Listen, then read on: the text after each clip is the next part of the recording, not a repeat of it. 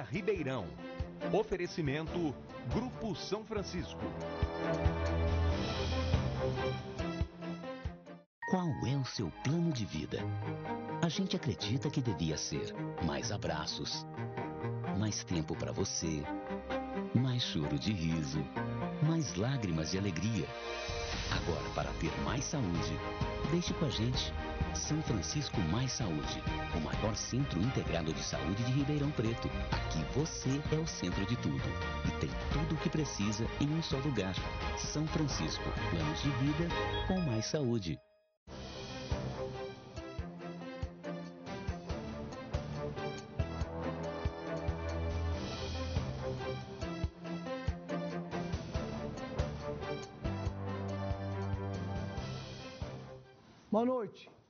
Mentoria 2020, ao vivo hoje, recheado de autoridades profissionais, porque o assunto de hoje merece, de fato, que tenha tantos profissionais ligados ao tema, o interesse é o tema. Mas eu vou deixar com que a apresentação fique por conta dos nossos, do nosso vídeo de apresentação e que vocês conheçam quem são os nossos convidados de hoje. E o assunto de hoje é esse. Pela ausência de uma política pública eficiente, Ribeirão Preto assistiu a uma multiplicação de núcleos habitacionais precários, historicamente denominados de favelas e ultimamente chamados pelo eufemismo de comunidades. Das poucas que existiam décadas atrás, hoje somam perto de uma centena, ao que muitos afirmam que a superam. Ultimamente, os antigos trilhos ferroviários têm sido objeto de invasões ou de ocupações irregulares, dentre outras. A falta de destinação aos antigos ramais da ferrovia acabou por ensejar essas ocupações desprovidas da mínima condição de uma sobrevivência digna. É um problema nacional.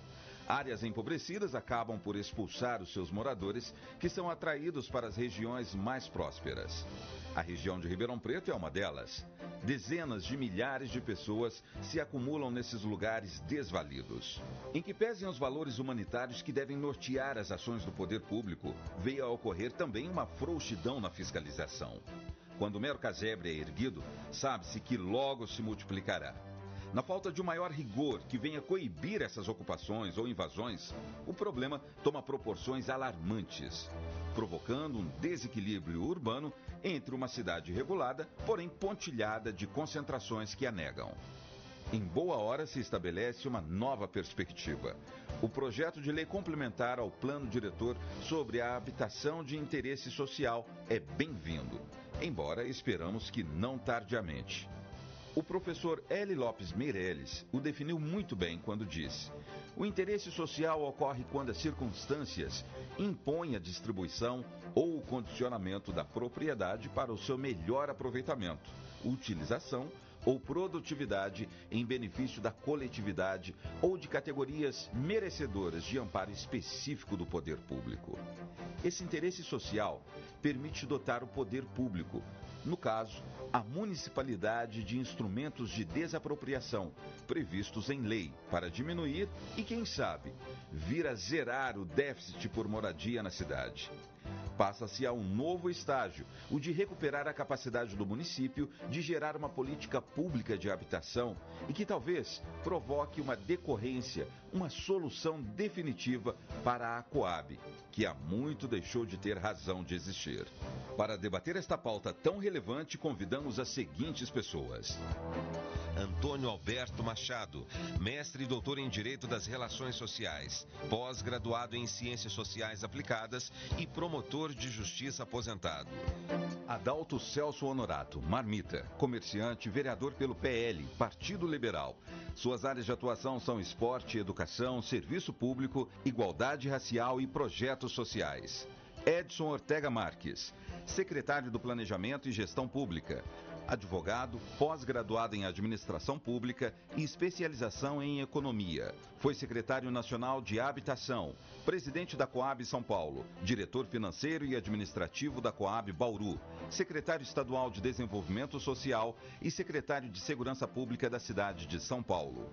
Eliseu Rocha empresário do setor imobiliário e construção civil, corretor de imóveis desde 1982. Ex-presidente da Comissão de Ética e Fiscalização do Cresce São Paulo, Delegacia Ribeirão Preto. Ex-conselheiro municipal de saúde e atual presidente da Comissão Permanente de Administração, Planejamento, Obras e Serviços Públicos da Câmara Municipal. Vereador pelo Partido Progressista. João Gandini, formado pela Faculdade de Direito do Largo São Francisco USP, mestre em Direito pela Unesp, advogado, juiz de direito aposentado, superintendente do IMESC, Instituto de Medicina Social e de Criminologia de São Paulo. Ex-coordenador do projeto Moradia Legal, ganhador do prêmio Inovare de 2008. João Luiz de Carvalho Júnior, Juninho Itaú, estudante, autônomo, coordenador da Associação Pró Moradia e Cidadania Itaú, filiado na União dos Movimentos de Moradia do Estado de São Paulo. José Batista Ferreira, engenheiro, administrador de empresas, empresário e presidente fundador da Acilcom, Associação das Incorporadoras, Loteadoras e Construtoras de Ribeirão Preto. Silvio Trajano Contarte, arquiteto urbanista, empreendedor imobiliário sócio da Vila IP Empreendimentos, autor de inúmeros projetos de urbanização em Ribeirão Preto, presidente do Comur, Conselho Municipal de Urbanismo.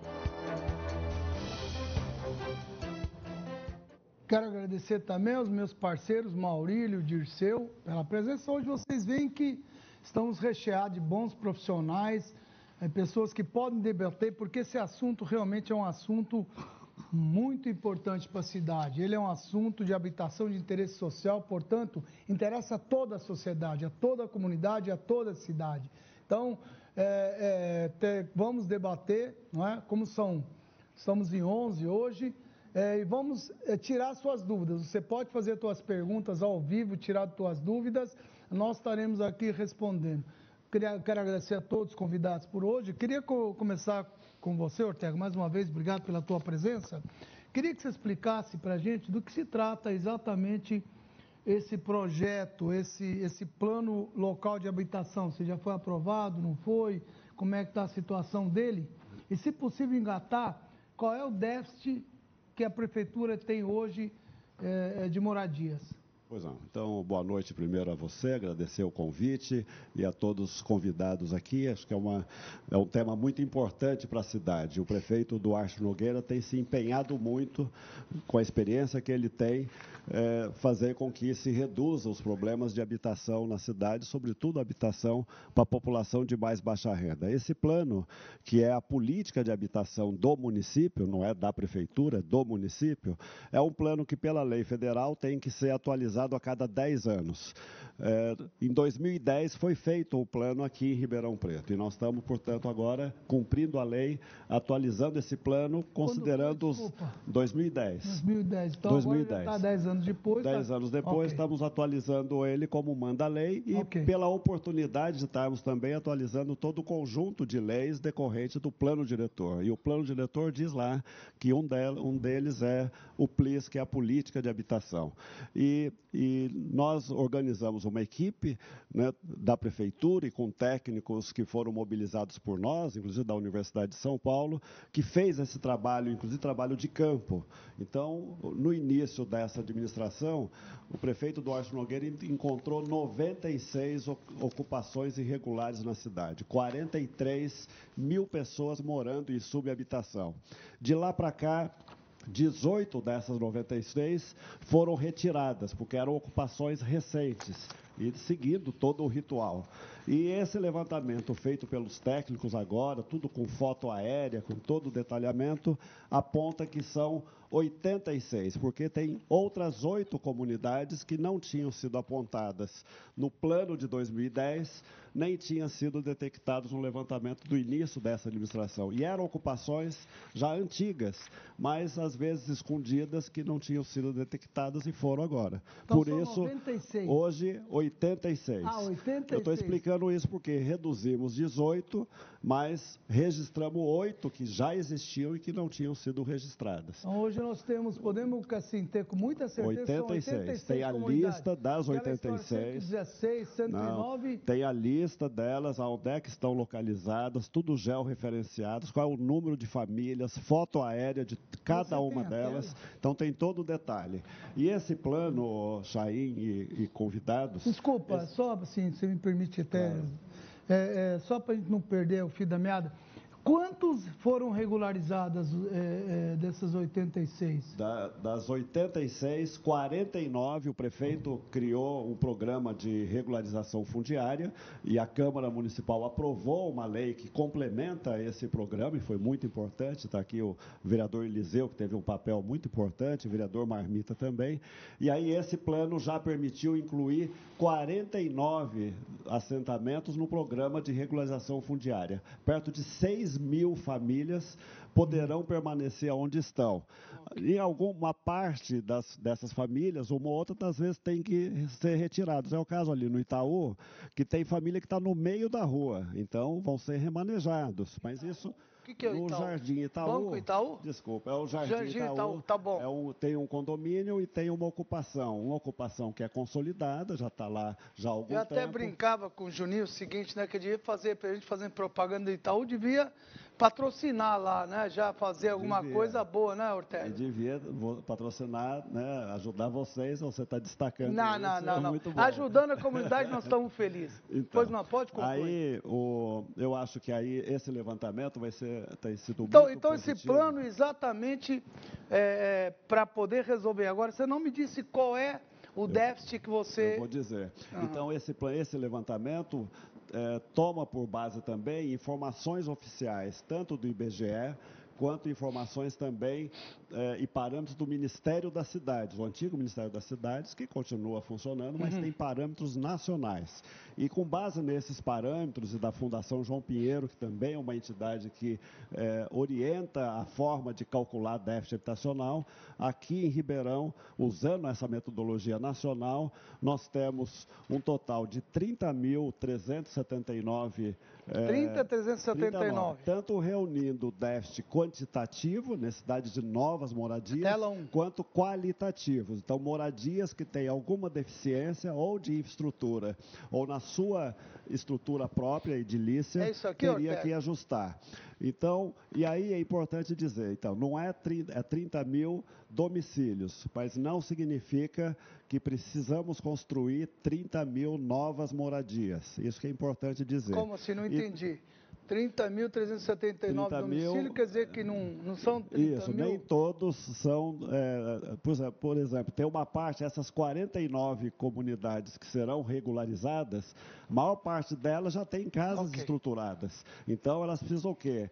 Rede de água né, é, normalizada, rede de esgoto, energia. Então, ela tem deficiência de a água não tem problema, não, Ortega. Então, Pedro, 50% por dia, quer dizer, só vamos, levar para lá. Vamos né? ter solução e, portanto, eles sairiam do déficit habitacional ao, à medida que o DAERP e a CPFL colocarem okay. as redes formais. Mas é preciso dizer que esse plano, por ser um plano de política pública, ele foca a população de mais baixa renda, até Isso. três salários mínimos. Então, e então nesse põe sentido, o dois para mim. Isso, nesse sentido são 25 mil domicílios que estão no foco da proposta ah aqui da política Você de habitação. Até, até 1, salário tem 6 mil, Isso. de 1 a 3, 8 mil. Exatamente. 3, então foca qual aí?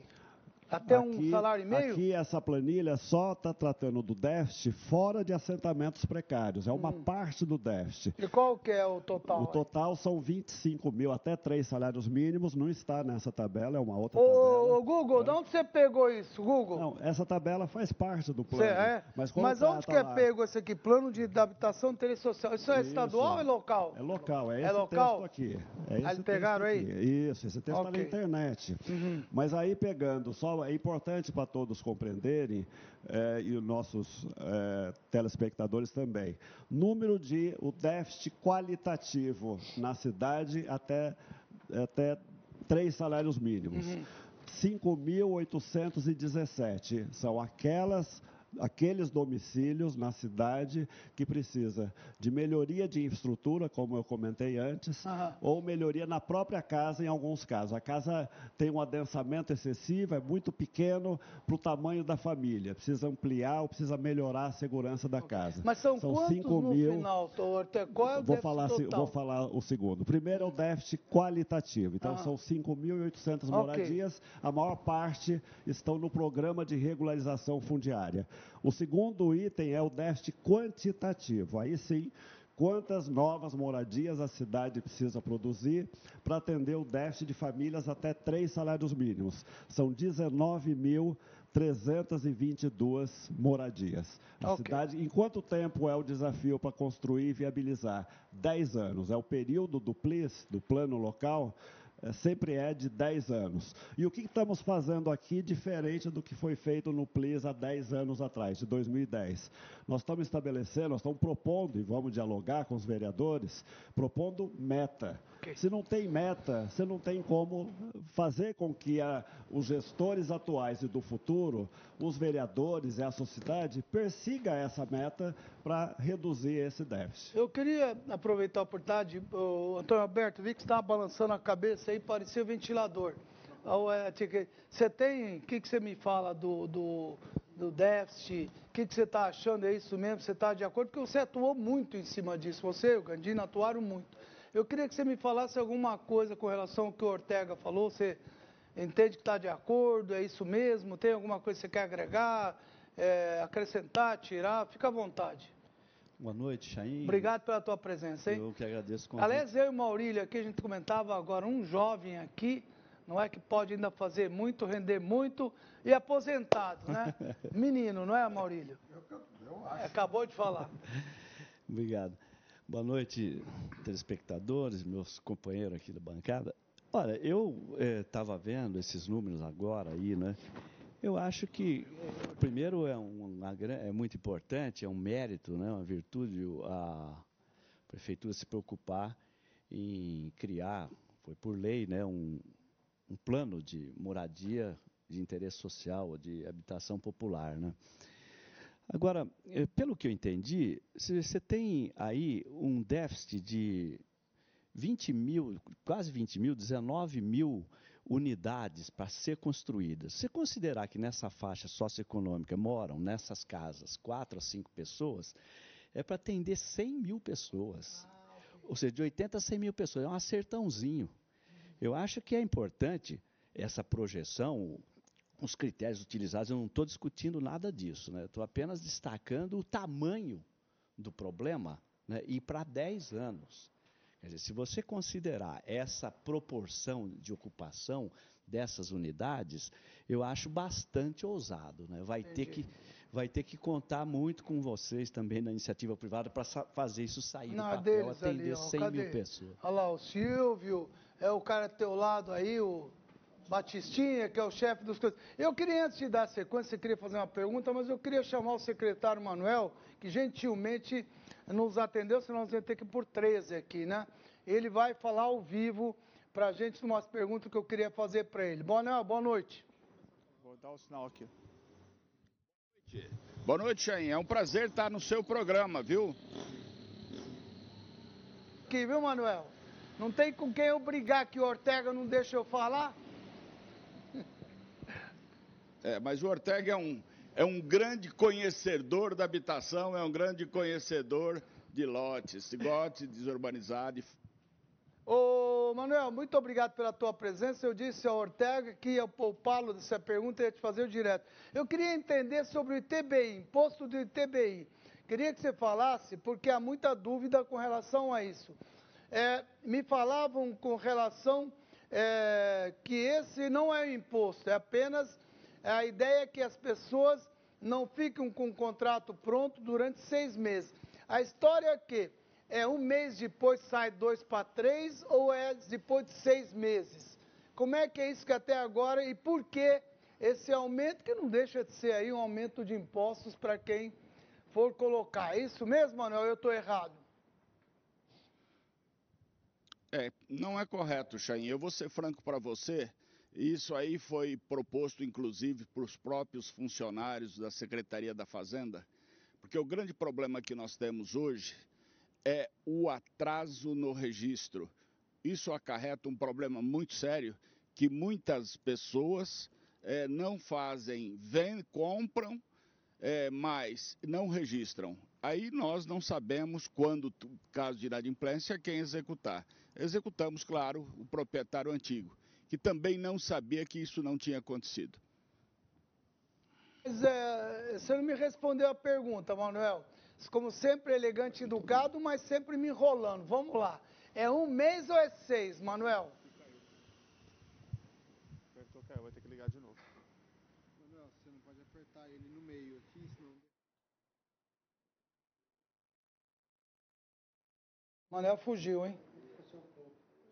Ponto, problema? Delay? Isso nem delay, já delou já tudo, né? Vocês derrubaram o Manuel, né? Isso aí é golpe antigo, hein? Porque o problema é o seguinte, Ortega, o que a gente não entende é o seguinte. É, foi falado é, que a ideia é que as pessoas não ficassem com um contrato lá de gaveta, para exatamente, como ele disse, para ter noção. Mas o que a gente queria entender é o que está por trás disso. Não é só 2 para 3, não é? O que, que vem, advém aí por trás dessa situação? Qual é o objetivo final? É, é, é, aumento de imposto, é fazer com que o pessoal normaliza, e eu ouvi de uns tipo, ah, mas as pessoas não têm dinheiro é, para... Pode pôr, Manuel? Que não tem dinheiro para é, é, pagar isso do 2%. Cara, então não compra casa. É, quem não tem dinheiro para pagar 2% do valor é, é piada, né? Então precisa entender. Se é para regularizar a situação, estamos juntos, mas precisa entender quanto tempo. Volta aí, Manuel. Oi, Manel. Ô, Chain, é o seguinte. Ô, Chain, obrigado pela oportunidade, mas acontece o seguinte. Hoje, você passou a escritura, você já recolhe o ITBI. Daqui para frente, a partir da aprovação da lei, você tem 30 dias para fazer esse recolhimento. Pois é, mas Ortega, ô Manuel, desculpa, só um minuto. Claro, se você não fizer, aí sim vai ter uma penalidade. Manuel, deixa eu te falar 3%, uma coisa. A pessoa irá pagar de 3%. Não foi isso que foi falado para mim, inclusive pelo prefeito que seriam seis meses, não é um mês. Então muda um pouco a conversa. De fato, um mês, é, aí é problemático mesmo, né? não deixa de ser um aumento de impostos, porque em 30 dias, cara, não tem tempo para fazer, não dá tempo, acontece alguma coisa. Fosse seis, eu ia ser o maior defensor. Não. Mas o 30 dias, é, é, o que, que você acha, vereador? É, o senhor tem toda a razão. Na verdade, passa-se a alíquota é, boa noite, em primeiro lugar. Fala para ele ficar com o Manuel, Boa noite tá? a todos e a todos aqui da mesa. Obrigado, Chaim, mais uma vez pelo convite. Dizer o seguinte, a, a lei, ela altera o ITBI para 3% e lhe dá uma carência de até 30 dias. Se você não passar a escritura em 30 dias, em vez de 2%, você passa a pagar 3%. Ou seja, é o aumento de, de, de imposto, Chaim. Por quê? Todos os contratos particulares que, que nós fazemos, as empresas construtoras muitas, muito bem sabem disso, é, geralmente você dá prazo para tudo isso. Você passa do prazo. Então, 30 dias é muito pouco. É muito pouco, muito pouco. Dias. Mas teria seis, que ser no mínimo, meses. Teria que ser no mínimo seis meses. Seis meses vocês consideram que é razoável? Porque vai ter essa lei amanhã, né, Marmita? É, este, amanhã nós vamos ter essa lei lá. Ó, Eu... Este é um ponto da lei, mas a, a lei ela tem outros pontos que também é prejudicial. Porque, veja bem, a lei, na verdade, ela vai trazer, Chain, na verdade, nós vamos fazer o seguinte, tem uma, uma outra, um outro artigo que traz que as empresas imobiliárias, elas são obrigadas a prestar uma declaração imobiliária para a Prefeitura de Ribeirão Preto, aquela de imóvel que nós fazemos, se é proprietário de imóvel, você sabe disso, nós fazemos a DIMOB para a Receita Federal todos os anos. Ah. E a própria Prefeitura, Chain, ela já tem esse poder de buscar, de buscar na, na Receita Federal. De buscar na Receita Federal okay. essa informação. Aí ela quer que nós passamos a informação para a Prefeitura. Ou seja, todas as empresas construtoras, incorporadoras vão ter que todo ano passar isso para a Prefeitura. Ela vai ter esse balizador lá. Ou seja, o que vai acontecer com essa lei? Ela vai aumentar a planta genérica e vai aumentar o IPTU por tabela. Hum. É isso que está sendo feito na lei. A pegadinha ah, isso que está tá, a pegadinha? A pegadinha está aí. Nós já entendemos, nós já entendemos a lei, que a lei vai fazer Não, okay. uma pegadinha, vai aumentar o seu IPTU lá na frente e, e ninguém está percebendo isso. Ok. E vai aumentar o valor do ITBI também, porque a base de cálculo vai ser alterada. Sim. Ao invés de ser o valor venal, é o valor. Na lei tem uma, um, um, tempo de verbo que o negócio deve, seria feito. Então, na verdade, o valor que vai ser usado para pagar o ITBI deixa de ser o valor venal. A prefeitura vai estabelecer uma tabela de valores hum. que talvez depois vá ser usada para também Exato. o IPTU. Essa tabela de valores é que vai ser agora usada para como base de cálculo do ITBI não é nem o negócio, o valor que estiver na escritura e nem o valor venal do IPTU. É um outro valor que a prefeitura vai lançar para fins de criação de base de cálculo do ITBI. Ok, mas eu queria entender o seguinte, o que tem de ilegal em tudo isso daí? Porque se a prefeitura pode pedir direto na Receita Federal, não tem, eles têm esses dados. É só ir lá direto buscar. É, é, o que que eu, a minha preocupação é dar condições evitar também aqueles contratos de gaveta, que também não acho justo, não é? É aquele negócio do cara ficar contrato de gaveta parado e não pagar o imposto dele. Aí também é desajeitado. Mas seis meses eu entendo que é o, que é o mínimo que, que, que é o ideal, né? O, o, o Manuel, se você estiver na linha até para te liberar, eh, pode chamar o Manuel para mim? Chama ele lá que é assim. É, Manuel, você ouviu eu, eu tudo vendo... aqui, né? O que, que você tem a acrescentar aí? Eu tenho que acrescentar tudo, Chain, que então eu estou entendendo é, que não entender o espírito da lei. Hoje você é obrigado a pagar o ITBI imediatamente quando você assinou a escritura. Nós estamos dando 30 dias de prazo. O que, que piora? Hoje você tem que pagar o ITBI imediatamente. Agora estamos dando 30 dias de prazos. Então isso é isso se você não pagar nos 30 dias, claro, você quiser deixar, deixa. Você passou a escritura, não pagou em 30 dias, quando você for pagar é 3%. Mas, Manuel, vamos lá. Vamos fazer matemática. Hoje nós estamos falando de juros 5%, 5,5% ao ano. 1% para um mês é muito dinheiro, está dando 13%. Então, já tem aí um negócio meio complicado. Mas não é isso que eu acho que é 2% hoje, não é 3%. Eu acho que a pessoa compra, como nós acabamos de dizer. 2%. A construtora ou o cara que compra, sei o que, até ele ter tempo, hábil, talvez não tenha dinheiro. Eu acho que eles deveriam rever isso daí, pelo menos seis meses, eu acho que seria é um prazo razoável, não é? Chain, é, Bom, ô Manuel, foi que falaram para mim, não estou inventando. voltar ao assunto. Hoje não existe prazo, Chain, hoje é imediato. Mas você é 2%, passou a escritura, então, você é obrigado então a recolher aumenta, ITBI. Então não aumenta para 3%. Deixa os dois, então. Se não existe prazo... É.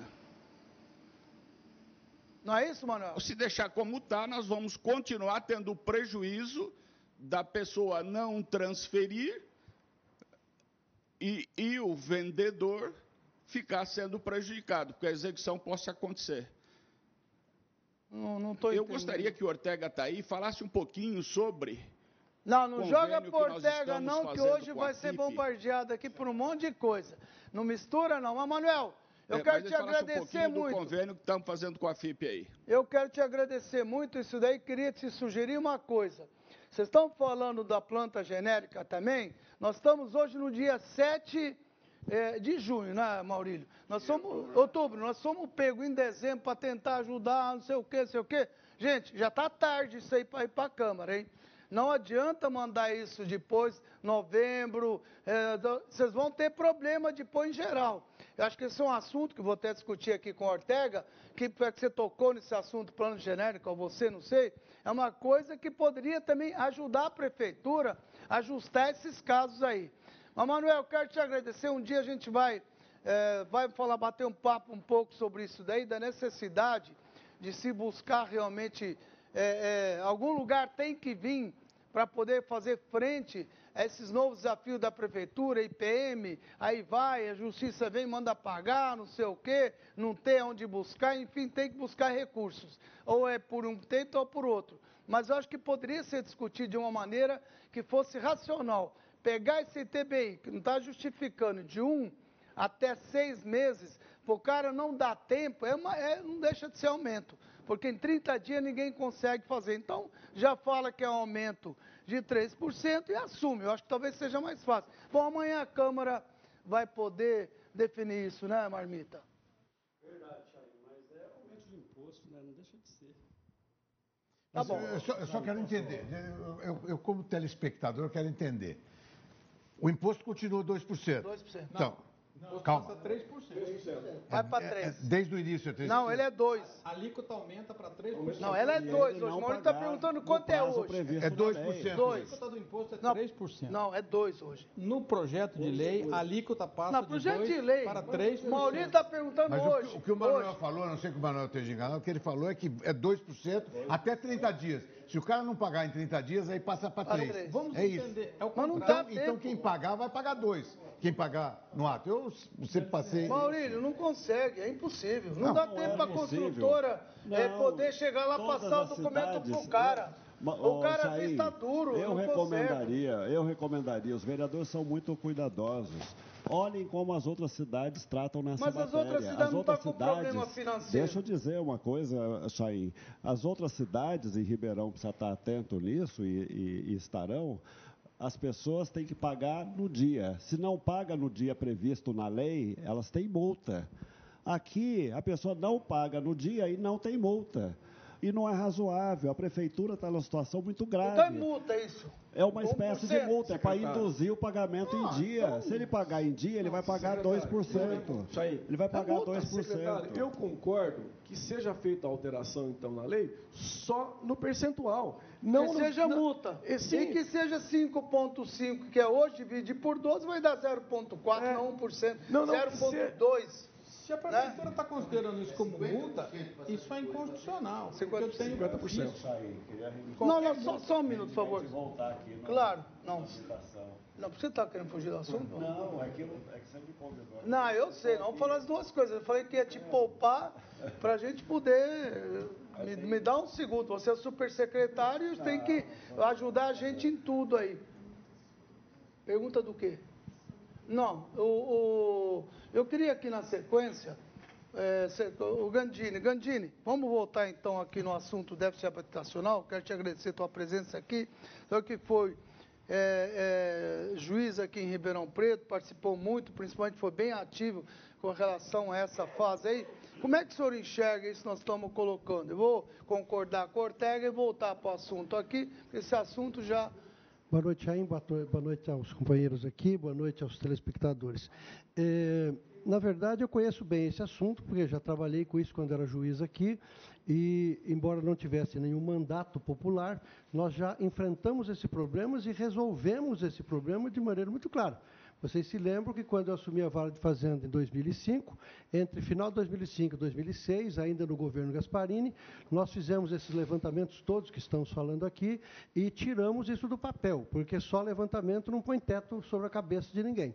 Então, é muito número e pouca realidade. A verdade é que temos três anos de governo que nos fez nada. E nós, de 2006 a 2008, 2008, estudamos tudo, projetamos 3 mil casas de apartamentos e construímos. Foram construídos no governo seguinte, mas começamos, a primeira inauguração foi dia 11 de dezembro de 2008, final do governo Gasparini, as 29 primeiras casas no Paulo Gomes Romeu. Então, o- esse projeto é necessário, a lei exige que ele seja feito, a lei vai passar, vai ser discutida, porém, nós estamos ficando aqui apenas em leis, números e, e- e uma discussão que não sai do Você papel. tem alguma né? ideia prática, Gandini? Sim, Como é eu tenho pode? que tem que fazer o que nós já fizemos, Mas o Chaim. Não, Esse, esse levantamento agora, é necessário. Bem prático. A prefeitura está demonstrando que realmente está com déficit aí financeiro, está claro, a população sabe, e veio lá de trás esse problema também. Não vamos também Então, Chaim, mas, ó, deixa sem eu- ter... Não, desculpa, só um segundo, só para a gente pôr os pingos nem para não se transformar num, de- num debate assim. Nós temos que focar aqui. Porque, veja só, esse déficit que está vindo aí, é, é, principalmente IPM, não foi feito nesse atual governo. Então, hoje eles estão Sim. sofrendo por causa disso. É, nós- Então, a gente não pode querer falar lá para trás para tentar tumultuar. Até Parabéns pelo teu trabalho que você fez nessa época, foi fantástico. Só que agora temos que focar hoje. Hoje tem um problema financeiro na mesa, não é? E, e o fato deles estarem trazendo aqui, olha, nós temos isso aqui, eu queria assim, em cima desse plano que está, Você acha que está bom? Está de acordo? Acha que não, não, não, eu, não funciona? Qual que não, é a sua eu, opinião? Eu acho que, do ponto de vista da, da tecnicalidade né, da legislativa, o projeto vai ser discutido na Câmara, vai ser emendado, vai ser mexido aqui ou ali, vai ser melhorado, mas, você acha vai, que ser, tá, tá vai ter acordo? que ser aprovada a lei. Então, o alguma... caminho é esse. Agora, só, é, só é, uma observação. Quando nós fizemos aquelas 3 mil casas de apartamentos, nós fizemos com mesmo, apenas... Foi onde mesmo? Foi, foi, nós fizemos aqui, deram 34 comunidades. Ah, 34 34 na época, 19.500 pessoas morando em, em favelas. Uhum. Nós reduzimos para 20. Uhum. Duas foram reurbanizadas, o Monte Alegre com 420 famílias, e Faiane, que era mais antiga, tinha 51 anos, em Bonfim, que foi feito com a iniciativa privada. Okay. Dinheiro não foi dinheiro da prefeitura. Hum. Ah, os 3 milhões foram gastos no Monte Alegre. Tudo mais foi feito com dinheiro do governo federal e estadual. Okay. Portanto, não se fala aqui de déficit da prefeitura para fazer casa.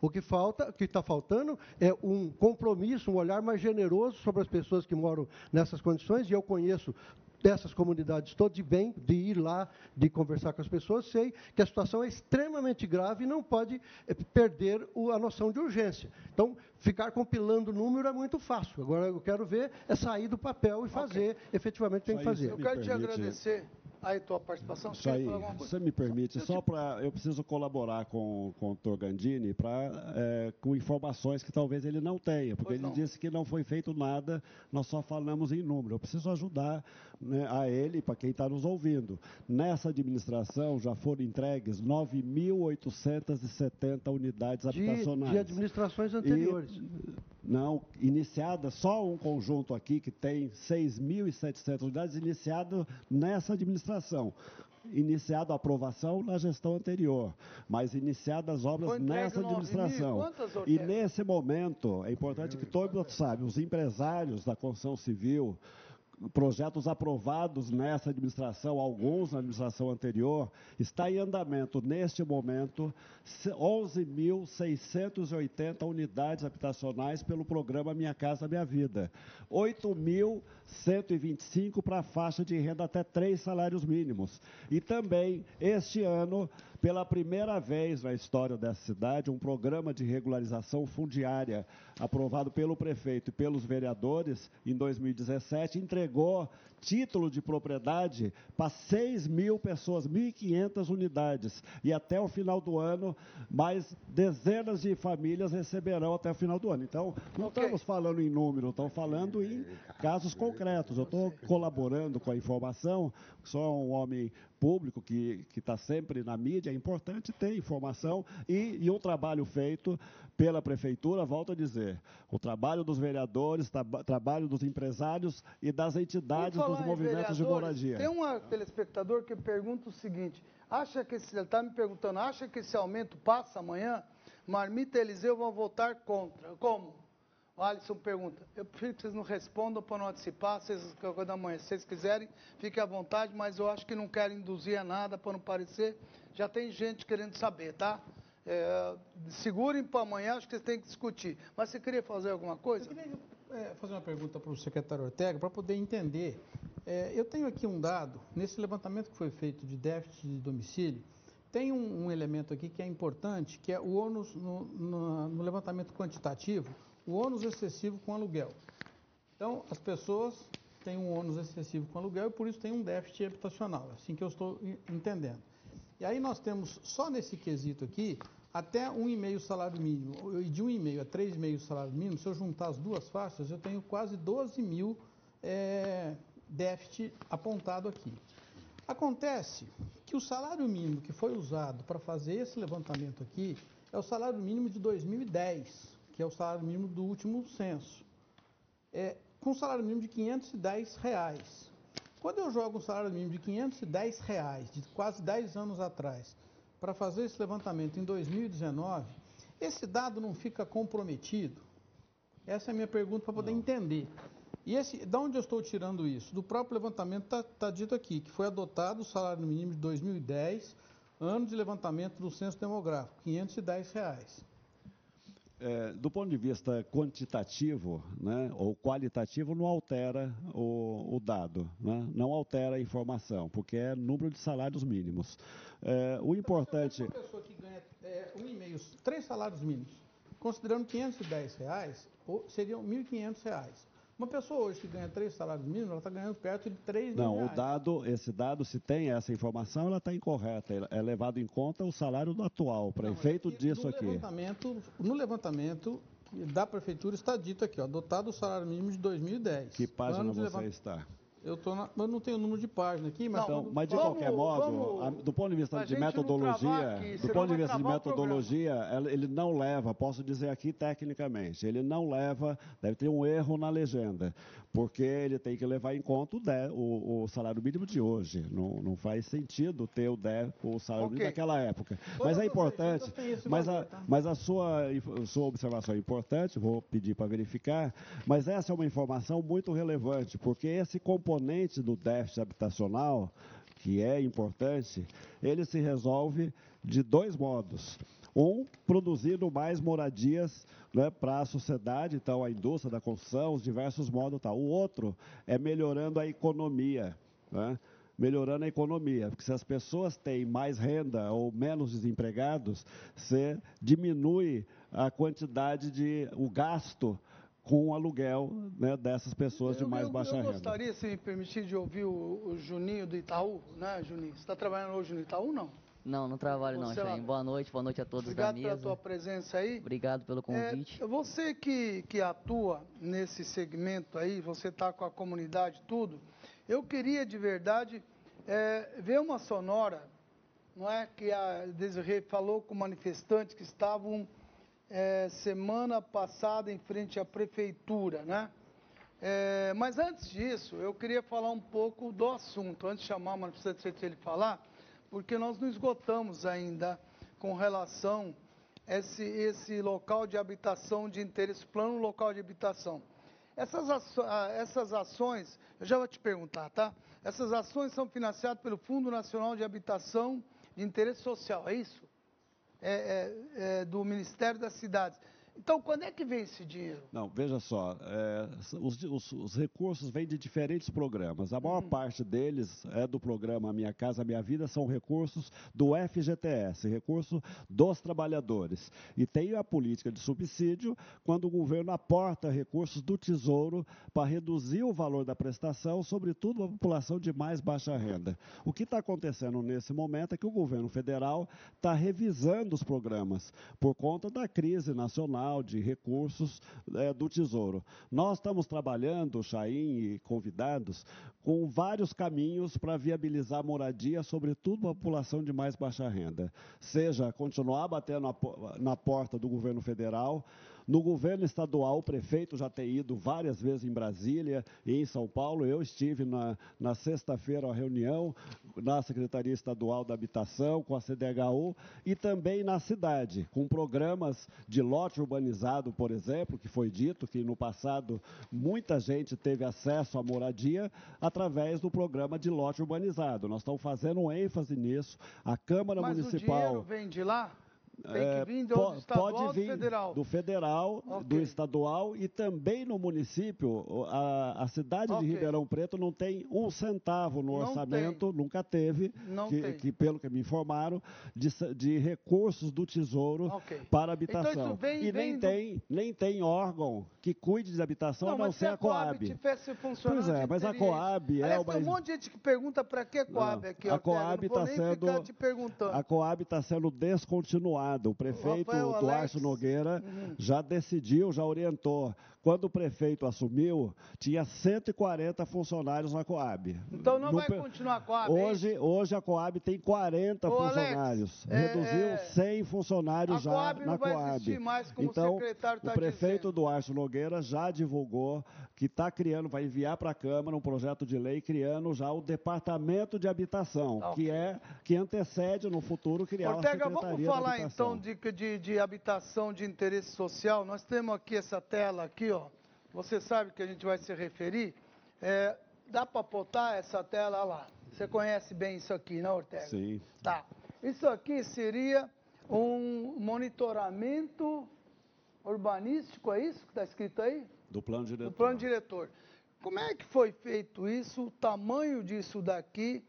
É, é, você pode explicar por que, que a cidade inteira está pintada aí de amarelo? Posso sim. Pois não. E está nos Quantos anais milhões da de Câmara. metro quadrado tem isso aí? 52 milhões. Você é- 52. Você deve estar mostrando. Isso, está lá escrito. Isso. Macrozoneamento urbanístico, zonas especiais de interesse, as ZEIS, zonas especiais de interesse. Aí nós temos todo tipo. Social. lado direito é zona sul, é isso? Lá em cima, como é Não, que é? embaixo, que é Zona Aqui. Sul. Lá é Zona Leste à direita. Não, aqui mesmo, estou falando aqui, lá aqui embaixo, lado esquerdo aqui, é isso? Isso, Isso embaixo é Ok. Zona Sul. À Lado direita. direito é zona leste. Isso, Quando você exatamente. fala zona leste, onde está o aquífero? Isso, É isso? exatamente. Lá também está pintado para ser... Está pintado. Aí eu vou explicar, você me perguntou, eu vou explicar. E está lá nos anais da Câmara a Uhum. justificativa técnica, qual foi a métrica que definiu cada item desse aí. Uhum. né? É uma metodologia que usou naquela, naquele momento todas as áreas eh, disponíveis no município, acima de, salvo engano, 10 mil metros quadrados, que não tinha nenhuma construção, nem tinha projeto tramitando na prefeitura. Aonde? né? Esses casos, eu estou vocês explicando. pintaram todos? Isso, eu estou explicando. secretário. eu estou explicando qual Não, foi o mas não é, critério. não é. Aí eu vou ter que contestar o senhor, que eu conheço aqui um monte aqui que tem mas plantas lá. pode, Mas pode contestar, não tem Isso. problema nenhum. Ok, eu estou mas- explicando qual é o critério. Então não é que não tinha. Se tiver alguém que comprovar que tinha projeto tramitando, tem que ser respeitado o Isso. direito. Não há nenhum problema. Eu estou explicando qual é o critério. Tá bom. Se alguém errou, tem que corrigir. Ok. Mas é um critério, está escrito lá no, no documento que E o foi senhor pra chegou a Câmara. 52 milhões de metros quadrados? Eu não, foi o cálculo. O critério que chegou a 52 sim, milhões de metros O computador quadrados. calculou sistema 52 e tem a explicação do porquê 52. Ok. E aí o, a lei de habitação e interesse social indicou que pelo menos 10% da, da área manchada, marcada como ZEIS, tem que ser destinado para ZEIS, para Não importa o local. Nesses locais. Nesse, então. Nesses locais. Agora, se o proprietário e a lei de Ribeirão foi bastante flexível para levar em conta as peculiaridades locais e o interesse do empreendedor. Então, se o empreendedor não deseja fazer nem 10% de áreas de interesse social, de ZEIS, ele pode não fazer. Ele pode tanto fazer isso por intermédio de aporte no fundo URB, né, do valor correspondente, ou fazer em outra região, na proporção, propor isso. Ele pode propor isso, pode fazer em parceria Mas, com outro Ortega, parceiro que não estava gravado em. Vamos lá, Ortega. Então, tem não, várias possibilidades. Isso ele pode fazer hoje. Eu quero e é importante seguinte, dizer, Chay, Você chegou à conclusão permite, que é para que, 52 que serve milhões. isso? Esse instrumento não é de Ribeirão. Isso está previsto no Estatuto da Cidade. Todas as cidades têm isso e nós aqui estamos regulando. Ô, Os 52 milhões e esses Pega- 10% é em cima do PLIS Ortega, anterior. vamos, vamos ser claros, me perdoa. É, nenhuma cidade que eu conheço, os caras, você tem planejamento, onde que pode isso, onde pode aquilo, onde dá para fazer isso, dá para fazer aquilo. Mas 52 milhões, é, é, você, tem, você tem noção, você que, que da, co- você é do Comur, né? você sabe qual é o número que é realmente razoável com relação a isso? Obrigado pela tua presença. Não, então, a gente analisou isso aí bastante, porque isso interfere diretamente com o direito de propriedade e na isonomia entre o tratamento de uma área e a outra. né? Uhum. Se, é- se é- todo mundo é igual, se a, se a ideia da habitação de interesse social é uma conta da sociedade como um todo, por que, que alguns proprietários têm que pagar e outros não? né? Por que, que alguns empreendedores pagam e outros não? Então a gente foi ler esse critério que a prefeitura determinou e é um critério essencialmente numérico mesmo, ó, acima de tantos metros quadrados, que não tenha nenhum projeto, quer dizer, não existe na nossa leitura uma definição clara da vocação de eh, interesse Daquele local, social é daquele isso. local. É. Então, Sim, isso- mas qual é o número que você buscou que é o, que é não, o é- é- o que necessário? a gente tá, se a gente adotar esse mesmo critério que a prefeitura adotou de 10%, os 52 milhões vira 5,200. É 5,200. Né? Porque o que a gente está falando também é que essas habitações elas não vão ser todas lotes urbanizados. Se a gente quisesse atender 20 mil famílias em lotes urbanizados, a gente ia precisar de 10 mais de 10 milhões de metros quadrados. Mas é, é, muitos desses vão, vão ser acomodados em apartamentos. E o apartamento ocupa muito menos área do que o lote urbanizado. Então, a fração média calculada aqui de, Não- permite 60 metros Não quadrados. tem necessidade de Se fosse desse mais, 52 Não, mas milhões, não tem ele- necessidade. Não, eles mesmos admitem que não tem, porque eles estão dizendo o seguinte: a reserva obrigatória é 10% dessa área. Então, você tem uma área pintada de amarelo. Se você não tem que fazer habitação de interesse social em deixa, deixa eu ver aqui uma manifestação que nós fizemos umas perguntas para eh, as pessoas que hoje moram em locais que, que não têm casa. Qual é a opinião deles com relação a isso? Entra com o vídeo aí para mim, por favor. Bom, aqui em Ribeirão Preto, que a gente tem ciência, nós não tem nenhum um, uma ciência de nenhum plano de moradia aqui para Ribeirão. Em dois anos praticamente, nós não tivemos nenhuma produção de moradia aqui em Ribeirão Preto.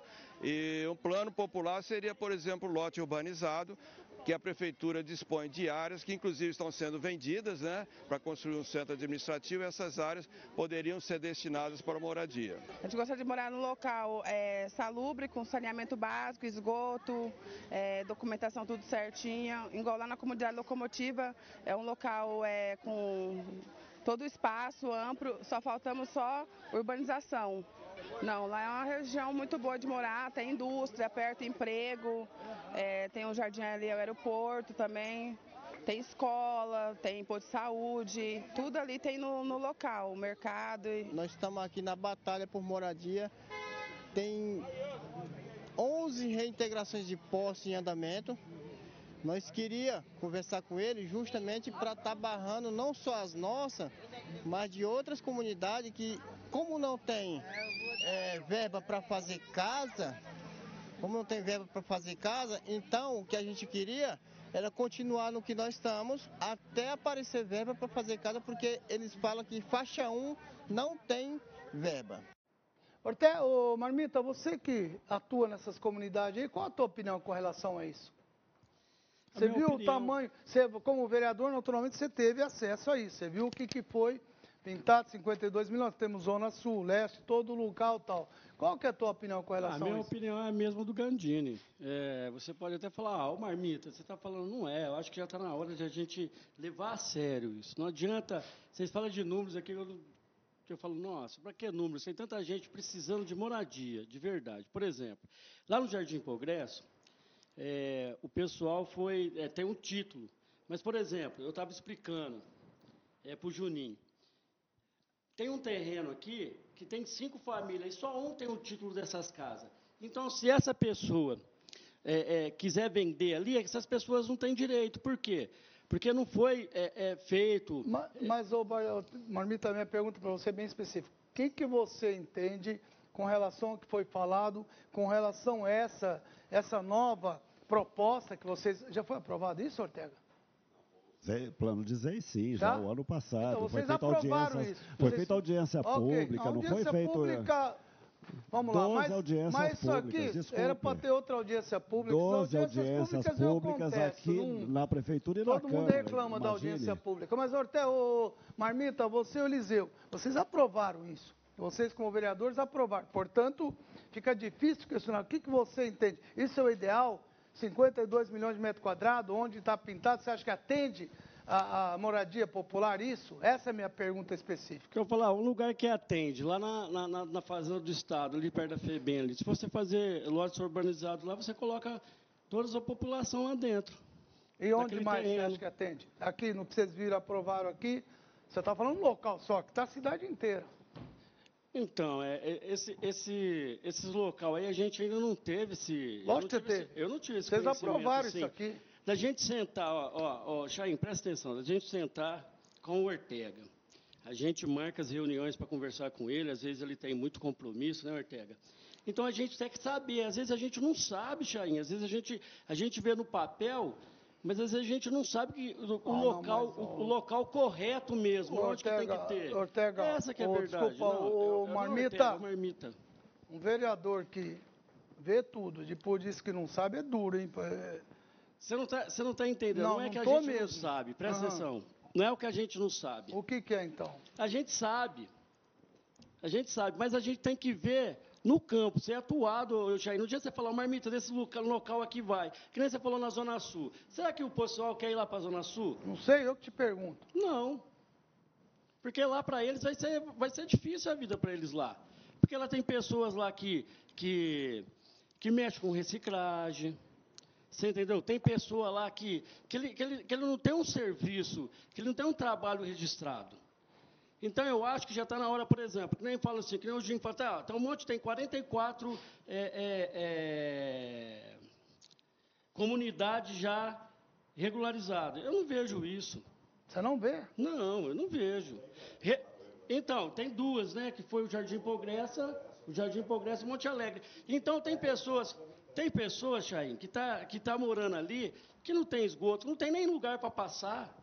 Uhum. Eu moro perto de uma, três quarteirão de uma. Então, qual que você entende que é melhor regularizar essas comunidades? Isso, e... regularizar, fazer essas pessoas. Mas o secretário já falou que está em andamento. Mas não, mas não chega nesse acordo nunca. Essa não, não é, é isso que o secretário falou aqui. Eu acho mas que não chega, ô Chain, presta atenção, deixa eu te falar. coisa séria aqui. Não, deixa eu te falar. Não é, ah. Eu não estou falando que ele não está fazendo sério. Eu acho que a gente tem que ir, no, ir, ir ao campo. Por exemplo, Jardim Progresso demorou quanto tempo para ser essas 1.200 famílias regularizadas? Mas já regularizou. Mais de 20, mas tem 800 que não está.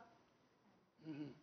Você entendeu? É por isso que eu estou te falando. então, então aqui, tua opinião qual é exato sobre isso? Com relação eu acho que tem que regularizar onde, na, na, onde que está... Então, você deu opinião, vamos regularizar o que está desregular, que não está regular, e depois você atua, você falou perto da fazenda, isso, onde aí é depois isso? regulariza o que tem, para ah. depois a gente conversar. É a mesma coisa, você vai recapear uma rua, Mas né? esse pessoal que não tem nem comunidade para morar, como é que faz? Essa acho que é a preocupação.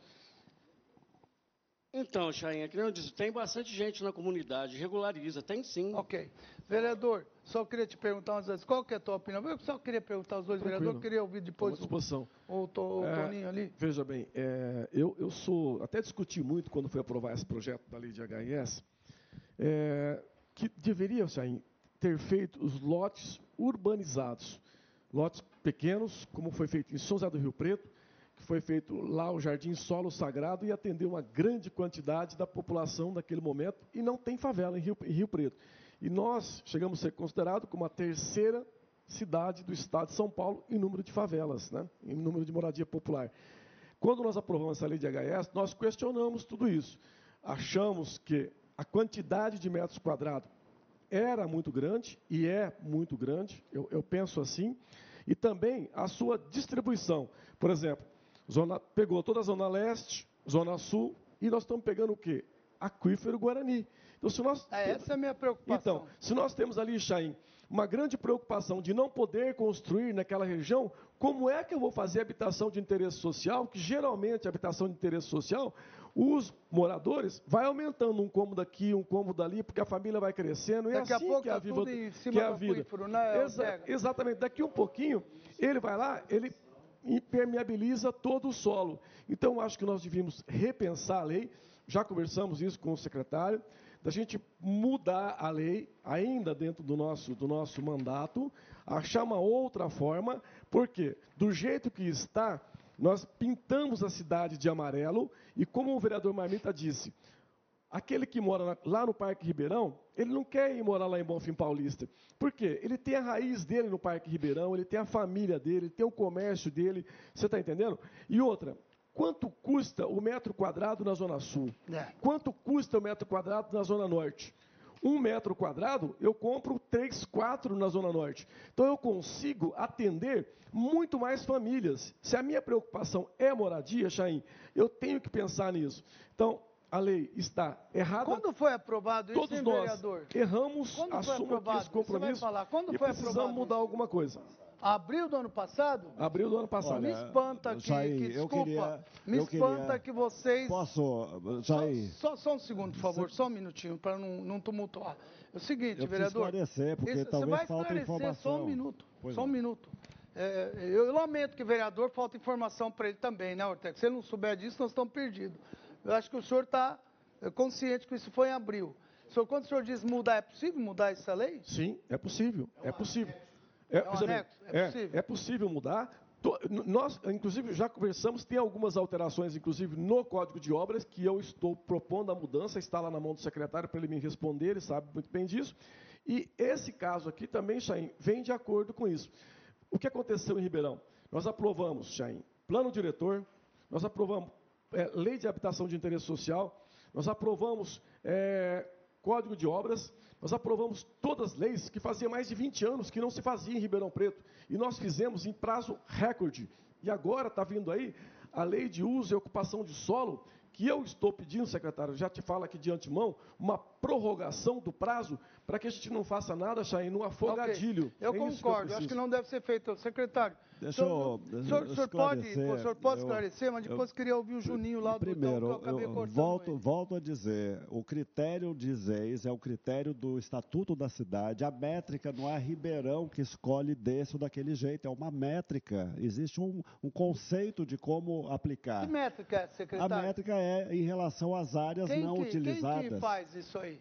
É, são as secretarias de planejamento então, qualquer mas cidade. Não utilizadas, pode ser não ali uma utilizadas. planta. Tem um então, gente que tem projetos ali, você acha que quebra as pernas deles assim não, não nenhuma com projeto, já expliquei mas aqui. Mas não é estar tá dentro da prefeitura, secretário? Não, projetos Projeto que vale, preparando, que né? vale pela lei são projetos protocolados na prefeitura. Esse, os cálculos estão rigorosos, tem a razão, a justificativa. 52 milhões, secretário? Os 10, já foi esclarecido aqui que é pelo menos 10% tem áreas, por ser área pequena, é mais do que 10%. Tem área que é grande, não tem sentido você construir uma quantidade grande de, de unidades habitacionais. Deixa eu concluir. Falar é, nisso. Então, na Zona Batista. Sul, eu queria falar da Zona Sul. Uhum. Na Zona Sul, tem muita gente que quer morar na Zona Sul. Não estou falando de gente que Aí, mora. Vamos, vamos fazer então Vou a falar. pesquisa. Ô, Não, e olha, trabalhadores que trabalham no comércio da Zona Sul, tanto que tem Ô, empresários. Ortega, desculpa, tem, Ortega. Deixa eu completar. Vamos tem lá. empresários Não, não, que mas aí tão,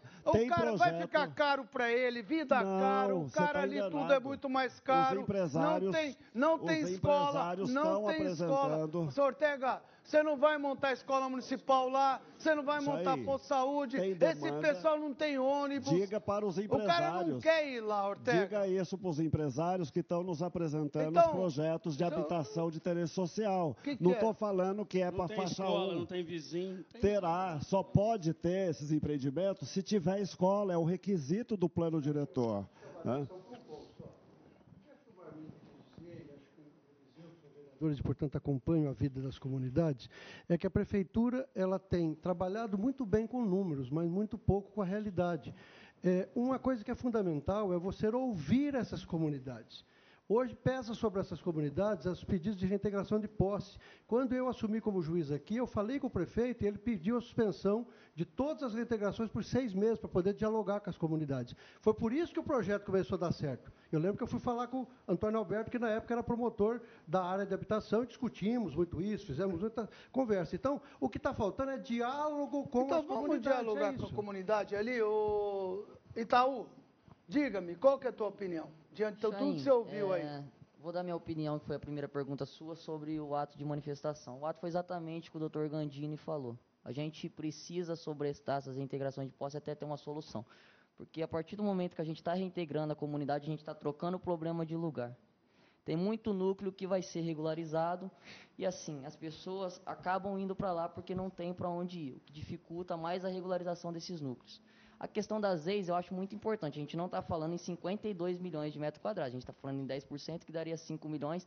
E se as pessoas, os 5 construtores... milhões e 200. Isso. Se os construtores da Zona Sul eh, não têm interesse em fazer HS lá, que seja de contrapartida em outro local, que eu acho Claro. muito interessante essa contrapartida. Claro. Então eu sou um defensor das ex e de manter é isso daí. E as ex nos anos 80 foi criada para integração de classes em todas as áreas da cidade. A gente não pode, Ribeirão Preto não pode continuar como uma cidade velha, que na zona sul só mora rico e na zona norte só pobre. Então a gente tem que ter essa interação, porque tem muito trabalhador da comunidade que facilitaria muito essa integração de morar na zona sul. Mesmo pagando os valores fora da bitola, não tem escola, Eu acho não que a tem gente nada. tem que mudar algumas coisas na legislação. De repente a gente pode fazer lote de interesse social e assim tarifa social de IPTU e assim. Como é que um cara que mora vai pagar IPTU, vai pagar diferente do outro? Não, É diferente. ô, Chain, eu É quero diferente, concordar com o secretário. É Eu quero diferente. concordar com o secretário. É uma política nacional que está correta. As pessoas não podem ser segregadas em guetos. Não, mas Hoje ninguém está dizendo isso Nós temos momento. duas cidades, a cidade Nem- da Sul e a cidade norte.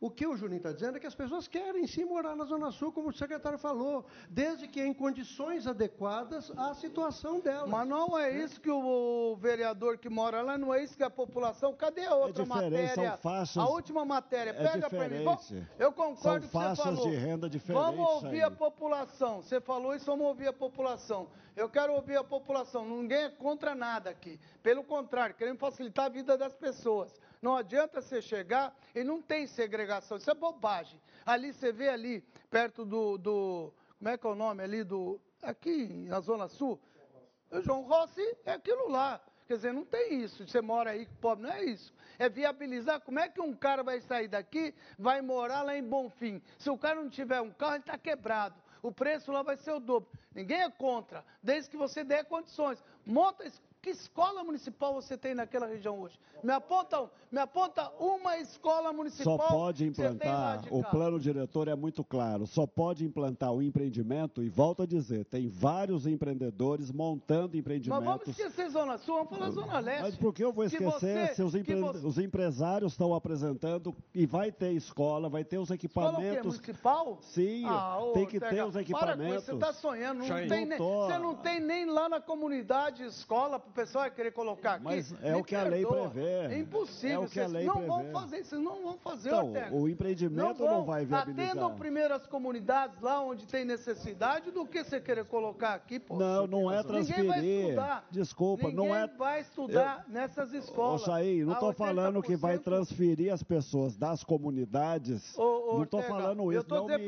não o me seguinte, entenda mal. 90% das pessoas, você está dizendo que é 10%. são pessoas que trabalham lá no Ortega, shopping não da joga. Zona Sul, Não, não, trabalham nos locais da Zona Sul e eles querem que morar por lá. Eles têm carro, se viram, não estou dizendo eu tô, isso. eu tô falando É, desses. tá, Trabalhadores que trabalham na Zona Ortega, Sul que querem morar na Zona Sul. 90% moram lá, são 10. 10%. Desses 10%, eles não conseguem pagar. Vocês estão querendo fazer jogo de número aqui que não, funciona. Não, esse discurso aí já é passado. Aí o não mercado vamos é nesse mercado. discurso, não. Não, o mercado, é o mercado. Ou o empresário que está indo lá na Sabe o que você vai do fazer. Ortega? Quer que seja claro Eu com não. você? Você Os vai chegar para o construtor e falar, ô cara, é o seguinte, você não quer montar, então me dá 10% do valor de Não, hoje. E ao lógico. contrário, É tem não? empresário, tem empresário que está indo lá querendo construir, que a área dele nem está marcada em ZEIS.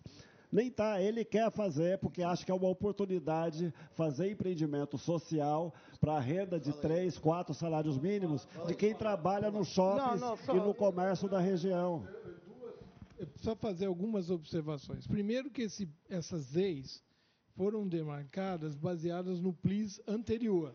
Esse plano que o Ortega está mostrando agora, ela é posterior ao plano diretor.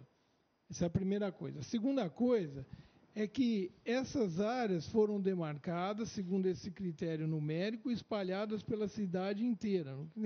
Não quer, dizer que vão ser feitas, porque se o sujeito tem a intenção de fazer um Ô, empreendimento Silvio, nós totalmente sabemos comercial, disso, Silvio. ele não vai... Silvio, ele vai- mas que preço? Ele vai fazer lá qual o valor? Isso, isso que eu ia A que falar. valor? Se você não Isso, quiser isso, fazer... é, a- isso, isso é imposto disfarçado. Exatamente. Isso é imposto disfarçado. Se Me você desculpa, não então quiser já fazer- taxa logo diferente. Que, aliás, é o que deveria fazer, secretário. Vocês já deveriam já fazer logo essa planta genérica. Quem mora aqui tem que pagar mais mesmo, quem mora lá tem que pagar mesmo. E vocês estão querendo fazer, na verdade, o imposto, já coloca que é imposto, não é? Ninguém é contra que as pessoas morem perto de onde reside. Eu, sua preocupação é a hora que você joga na Zona Leste, onde vocês vão acabar com o aquífero Guarani. Como é que pode. pode fazer lá? Não Como é que não pode. pode? Vai acontecer. Não, é um requisito. Não Mas pode não agredir como o não aquífero. pode. Claro que Mas sim. não, o plano, Ortega, você sabe o que vai acontecer, Ortega. Jair, A hora que desculpa, você faz, vai O plano acontecer. diretor é muito Na claro na Oeste- proteção do aquífero. Isso não, não Vai acontecerá. acontecer. Não Você vai ver, acontecerá. está acontecendo Não hoje. pode. O que Nenhum que queria gestor aprovará algo contra a lei. Ah, bom, nem tá o cheio de um monte de coisa aqui permitir. sem alvará. Não. Aliás, da própria prefeitura, se olhar, 80% não tem alvará. Fala aí. ô- Lá no Cristo Redentor, né? A gente fala que tem escola, não tem lá no Cristo Redentor, o pessoal está sem, sem, sem escola lá. Então, então o pessoal tem que sair de lá para estudar aqui perto É da Vila Saudade. é o que eu tô colocando. Eu acho que a gente está dificultando a vida das pessoas. Essa que é a verdade. Quando a gente falar que construiu tanto, não, gente, tem gente que vendeu casa, vendeu carro aí para ter a casinha lá no Cristo Redentor. A gente está falando de construir casa para quem é pobre mesmo, de verdade. Sabe o que vai acontecer? De verdade mesmo? A pessoa vai pagar os 10%, sabe que ali não vai ter condições, ninguém vai querer ir ali, vai tudo custar mais caro. Vão ficar ali por perto. Ninguém dizer que não vai ficar. Você não precisa ficar num condomínio fechado como é Iguatemi. Você vai pagar uma fortuna lá, difícil de morar, difícil de pagar. Ninguém é contra as pessoas terem condições de morar mais perto. Tá certo? Então, agora que se acha algo razoável. Está cheio de área. Assim, a minha preocupação não é aqui. Até que tem muito até chegar em bom fim. Só acho que o cara morar em bom fim para vir trabalhar aqui, ele realmente tem que ter seu carro, tem que ter condições, tem que ter tudo. Ninguém é contra isso, não sou. E pode, pelo contrário. Agora, vai ter ônibus, vai ter escola, vai ter isso aqui? Essa é a pergunta. Fala, é... Batista, você não falou nada, depois eu quero ver o Antônio eu Alberto. comentar esse assunto dentro da Silcom, com os empresários da construção civil, está sendo muito debatido já faz bastante tempo, desde o plano diretor. Então, o que significa isso para as pessoas entenderem? ZEIS é uma zona de interesse social, ou terreno de interesse social, que é acima de 5 mil metros. Não é uma zona, é um terreno. Com isso, foram pintados 52 milhões de metros. Mas o que necessita para resolver habitação é, premente mesmo, não chega a 2 milhões. A gente sabe disso. Então, o que, que acontece? Esses 50 milhões, eles vão, é um tributo para o empreendedor. Então, é, nós acompanhamos isso e, e, foi encaminhado isso lá no Conselho de Urbanismo da cidade, foi para a CCJ, mas os próprios empreendedores não sabiam que esses 50 milhões iam ter que ceder 10%. Depois veio a, a, a lei da, de interesse social que definiu isso. Então, isso ficou assim, uma, uma, uma coisa que nós achamos desequilibrada, porque se é resolver habitação precária, é aquilo que é necessário. Então, se tem 50 milhões a mais, isso é um tributo para se colocar no fundo. Então, os empreendedores, doutor Ortega, entendem isso, está muito debatido lá dentro. Isso ficou uma coisa assim, que além de tudo, para as pessoas entenderem, nós temos aqui ó, a contribuição do DAEP de despesas, nós temos a taxa de fiscalização, nós temos IPTU excedente, o ITBI, o ISS, as EIs, o meio ambiente e ainda a outorga onerosa que está é, é sendo falada. Então, é muita. A construção civil não vai aguentar isso. Duas coisas. Eu acho que a contrapartida tem que ter. Aliás, não, sempre fui crítico bem. que se você vai construir um negócio, tem que ter contrapartida. Ninguém é contra. Então, Às ok, é mas... Uma, é uma pintura excedente. Se é 10%, é uma então, contrapartida. Eu, eu acredito que isso deveria ser revisto, esse anexo do plano diretor. Mas nenhum momento o secretário e o prefeito falaram que não vão rever entende? isso. É bom é. que você deixar claro que em nenhum momento disseram que não vão rever. Nós estamos discutindo exatamente isso aqui para é, poder. Exatamente, porque eu acho que fica melhor. Não, eu, nenhum Batista. momento. E não estou aqui também para defender o problema de construtores. Estamos aqui tratando o assunto moradia popular. Eu acho que você vai construir um negócio, alguma coisa, nós estamos sofrendo na mobilidade urbana por isso, Antônio Urbano. Você mora, quem mora, Deus me livre, hoje morar para o lado de cá é um caos. Você leva uma hora hoje em dia construíram tanta coisa para cá, Gandini, encheram tanto e Só... nem teve nenhuma contrapartida. Esse foi o erro. Sim. Esse foi Só o erro. Que... De ter avenidas, já que vai construir, como é que faz? Tenta um ônibus ir lá, o cara sair. Leva uma hora para sair daqueles ládio ali, sei lá o nome, que é, todo lugar, que hoje em dia de manhã é um caos. Então tem que tomar, tem que ter contrapartida sim. As construções ah, têm que ter contrapartida. Nós, nós não estamos... mais Contrapartida, fazer um investimento onde de fato precisa, como Isso. acabou o Marmita falar. Lá no tal lugar precisa de uma escola. Chega o Ortega. Você vai construir, eu quero. Você tem como recompor aqui uma escola, aqui um local, aqui um local, lá no Itaú, tá falando, ninguém é contra isso daí. E também ninguém é contra claro. que se coloque, como foi feito no João Rossi. É João Rossi chama? Ali, aqui é Zona Sul. João Rossi não é Zona Sul? Ninguém é contra isso daí. Ninguém está dizendo. Só precisa perguntar para a população o que precisa. É isso. Roberto, queria ouvir tua opinião. Você está muito quieto. Falar, só queria colocar o que dois telespectadores aqui colocaram, a Rosângela e o André. A Rosângela diz que o que ela está entendendo aqui, nós temos uma higienização social. Levar as pessoas distante de tudo é voltar a estaca zero. E o André diz: Eu moro na Zona Norte, não quero morar na Zona Sul. O custo de vida é completamente inacessível para mim. A, a, democracia é isso, e o mercado é assim. Você só vai morar na Zona Sul quem tiver condições de morar na Zona Sul. O, a política de habitação tem que Mas oferecer... Mas eu não sei porque vocês estão falando só Zona Sul. Não, você não pintou é que, só Zona Sul. Não, é você igual. tem Zona por Leste, você tem Zona por isso que, se não tiver, Oeste, tem um monte Exato. de lugar, gente. Parece que estamos aqui defendendo é, Zona Sul, se não, não é tiver isso. o mercado, a vantagem não do é mercado eu é queria, isso. Eu não, fiz uma observação, queria fazer a segunda, que é assim, primeiro, é, que a hora que isso foi colorido no mapa, a ideia era criar zonas de interesse social para incentivar a produção de habitação de interesse social. Jamais foi dito que ia ser um tributo para quem não produzisse interesse social. Ué, Isso é não está está tá no plano diretor. Mas é o que está acontecendo, né? Isso aconteceu depois, com as duas leis que vieram, com a lei de habitação de interesse social e o decreto que regulamentou a habitação de interesse social. São os vereadores quando aprovaram o plano diretor, não tem culpa de ter colorido a cidade inteira de amarelo, porque não estava claro no plano diretor que haveria uma contrapartida de 10% reserva obrigatória. Desculpa. Era um incentivo.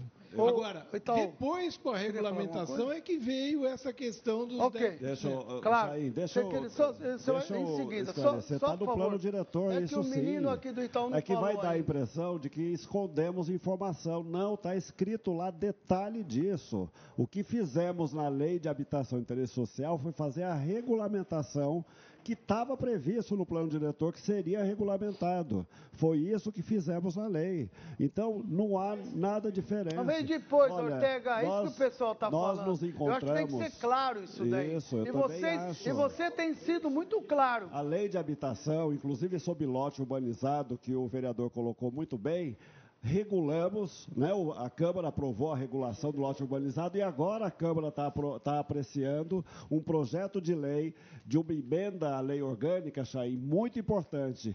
é? essa emenda que está na Câmara que vai permitir usar a área institucional que não tem destinação nem para escola, nem para unidade de saúde, nem para assistência, e está lá a área vaga, vai permitir que essa área seja convertida para produzir habitação interesse social, onde é adequado produzir habitação de interesse social, inclusive lote urbanizado, ou poder alienar essa área em favor de recursos para construir moradias de interesse social, entre outras destinações. Então está com a Câmara, Aliás, é muito você- importante você, para Alberto, viabilizar essas Você, moradias que o Alberto vereador está Ortega, Vocês dizendo. estão com paletó igual? Deixa ele falar agora, que eu queria ouvir o Antônio Alberto aí. Não, sobre essa questão ela é polêmica, né? Eu, eu gostaria de Mas colocar... eu gosto de pôr em coisa polêmica, né? Você pô- Não, tem que é entrar em coisa polêmica, né, Gandini? Não foge, não. Eu- não, eu acho que é importante. Agora, eu, eh, no meio dessa polêmica, eu colocaria dois pontos. Primeiro, eh, é uma virtude da lei, né, o, o Estatuto da Cidade, até o plano diretor, fazer essa, esse macrozoneamento, identificar os vazios urbanos com a finalidade de incentivar a construção de moradia de interesse social. Então, isso tem que ser reconhecido. Né? É uma virtude, é importante. Mas alguém tem condições de pagar, né, Antônio Alberto? aí- Porque aí quem tá. vai morar numa comunidade, o cara, cara, ele não tem nem comida. Você quer ver? Depois, enquanto o Antônio Alberto está falando, passa para mim as imagens. Mas, Continua. Chay, eu queria dizer que a o segundo ponto, que é uma Ah. coisa que você até já disse. Uma coisa que é importante, acho fundamental, é nós não considerarmos as pessoas que estão hoje eh, carecendo de moradia e tal, objeto dos planos, dos projetos. Eles são sujeitos, eles precisam ser consultados. Portanto, eles têm não só a vontade deles, né? o, o telespectador disse, eu quero morar na Zona Norte. Não só a vontade, como eles têm as prioridades deles. né? Então, se a prioridade é eh, a regularização fundiária, tem que consultar o morador, fazer a regulação fundiária respeitando né, duas coisas, a meu ver. Primeiro, o meio ambiente. Você não vai fazer em cima É de preservação ambiental. Isso aí. E segundo, eh, fazer a regulação fundiária respeitando as exigências urbanísticas. Você tem que criar um, um- espaço urbano é, que seja habitável, que seja transitável seja uh, saudável. Olha ali a comunidade Vila Feliz, olha. E, Gente, portanto, eu acho que a consulta dos interessados... Um cara que né? mora num lugar desse, ele não tem condições de comprar ou der um terreno ou fazer qualquer coisa em outros lugares. Se regular, arrumar um local... E Chain, cara... também não pode ficar esperando 10 anos até o poder público chegar oh. nele.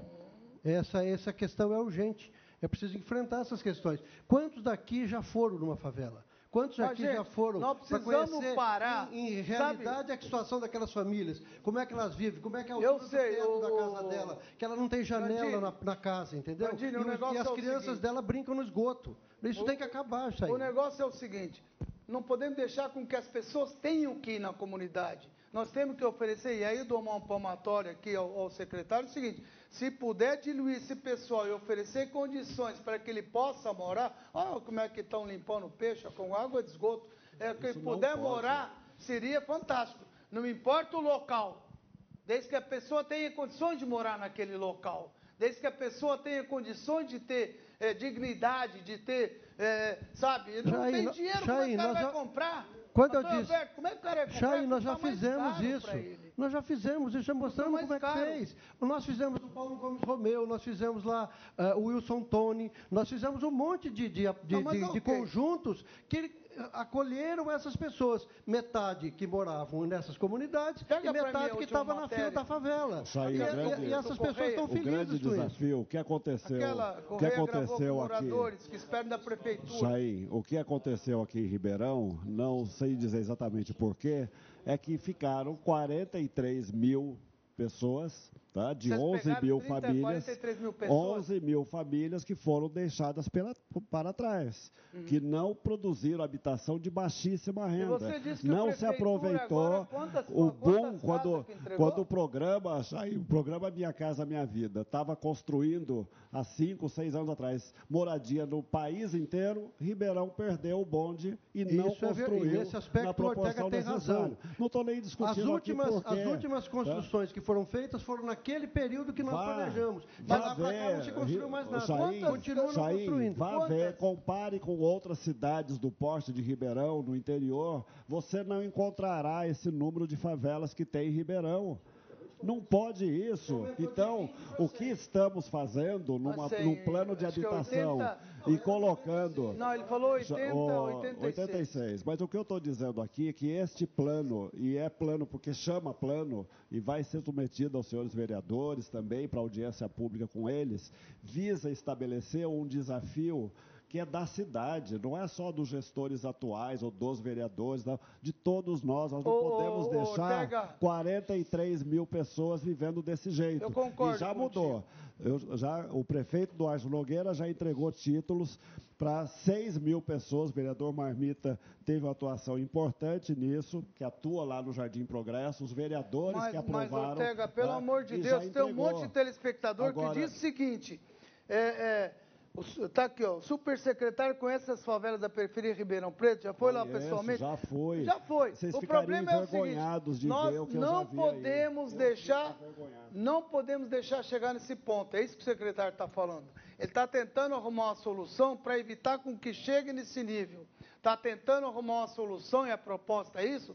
É exatamente essa a proposta. Mas eu acho que realmente isso precisa ser revisto olhado para ver quais são os pontos que e fazer uma pesquisa, como bem disse o Antônio Alberto, para ver onde que a população quer e oferece condições. Pode ser zona sul, leste, oeste, onde for, onde for desde que a pessoa tenha condições de morar lá. Se o cara não tem como morar nem lá na comunidade, imagine, não, não, não adianta sonhar. Isso é um discurso conta, que... Não, isso levando é essa conta sua, Ortega, você pega uma área de 5 mil metros quadrados, e, e, divide lá em 125 tem metros quadrados. Tem até de 2 mil, né? É. Tem de mil, 2 não, mil. Não, Jair, pega uma área de 5 mil metros quadrados. Mas tem de 2 mil pintado aqui? Tem. De mil, 2 mil? Não, não, não, tem sim. Não, tem. Vamos falar de 5 mil metros. Não, não, não, nós temos aqui... Hã? A partir, de 5 mil. A partir de 5 mil. Mas tem coisa de 2 mil metros pintado, o que quer? Não, não, mas uma outra.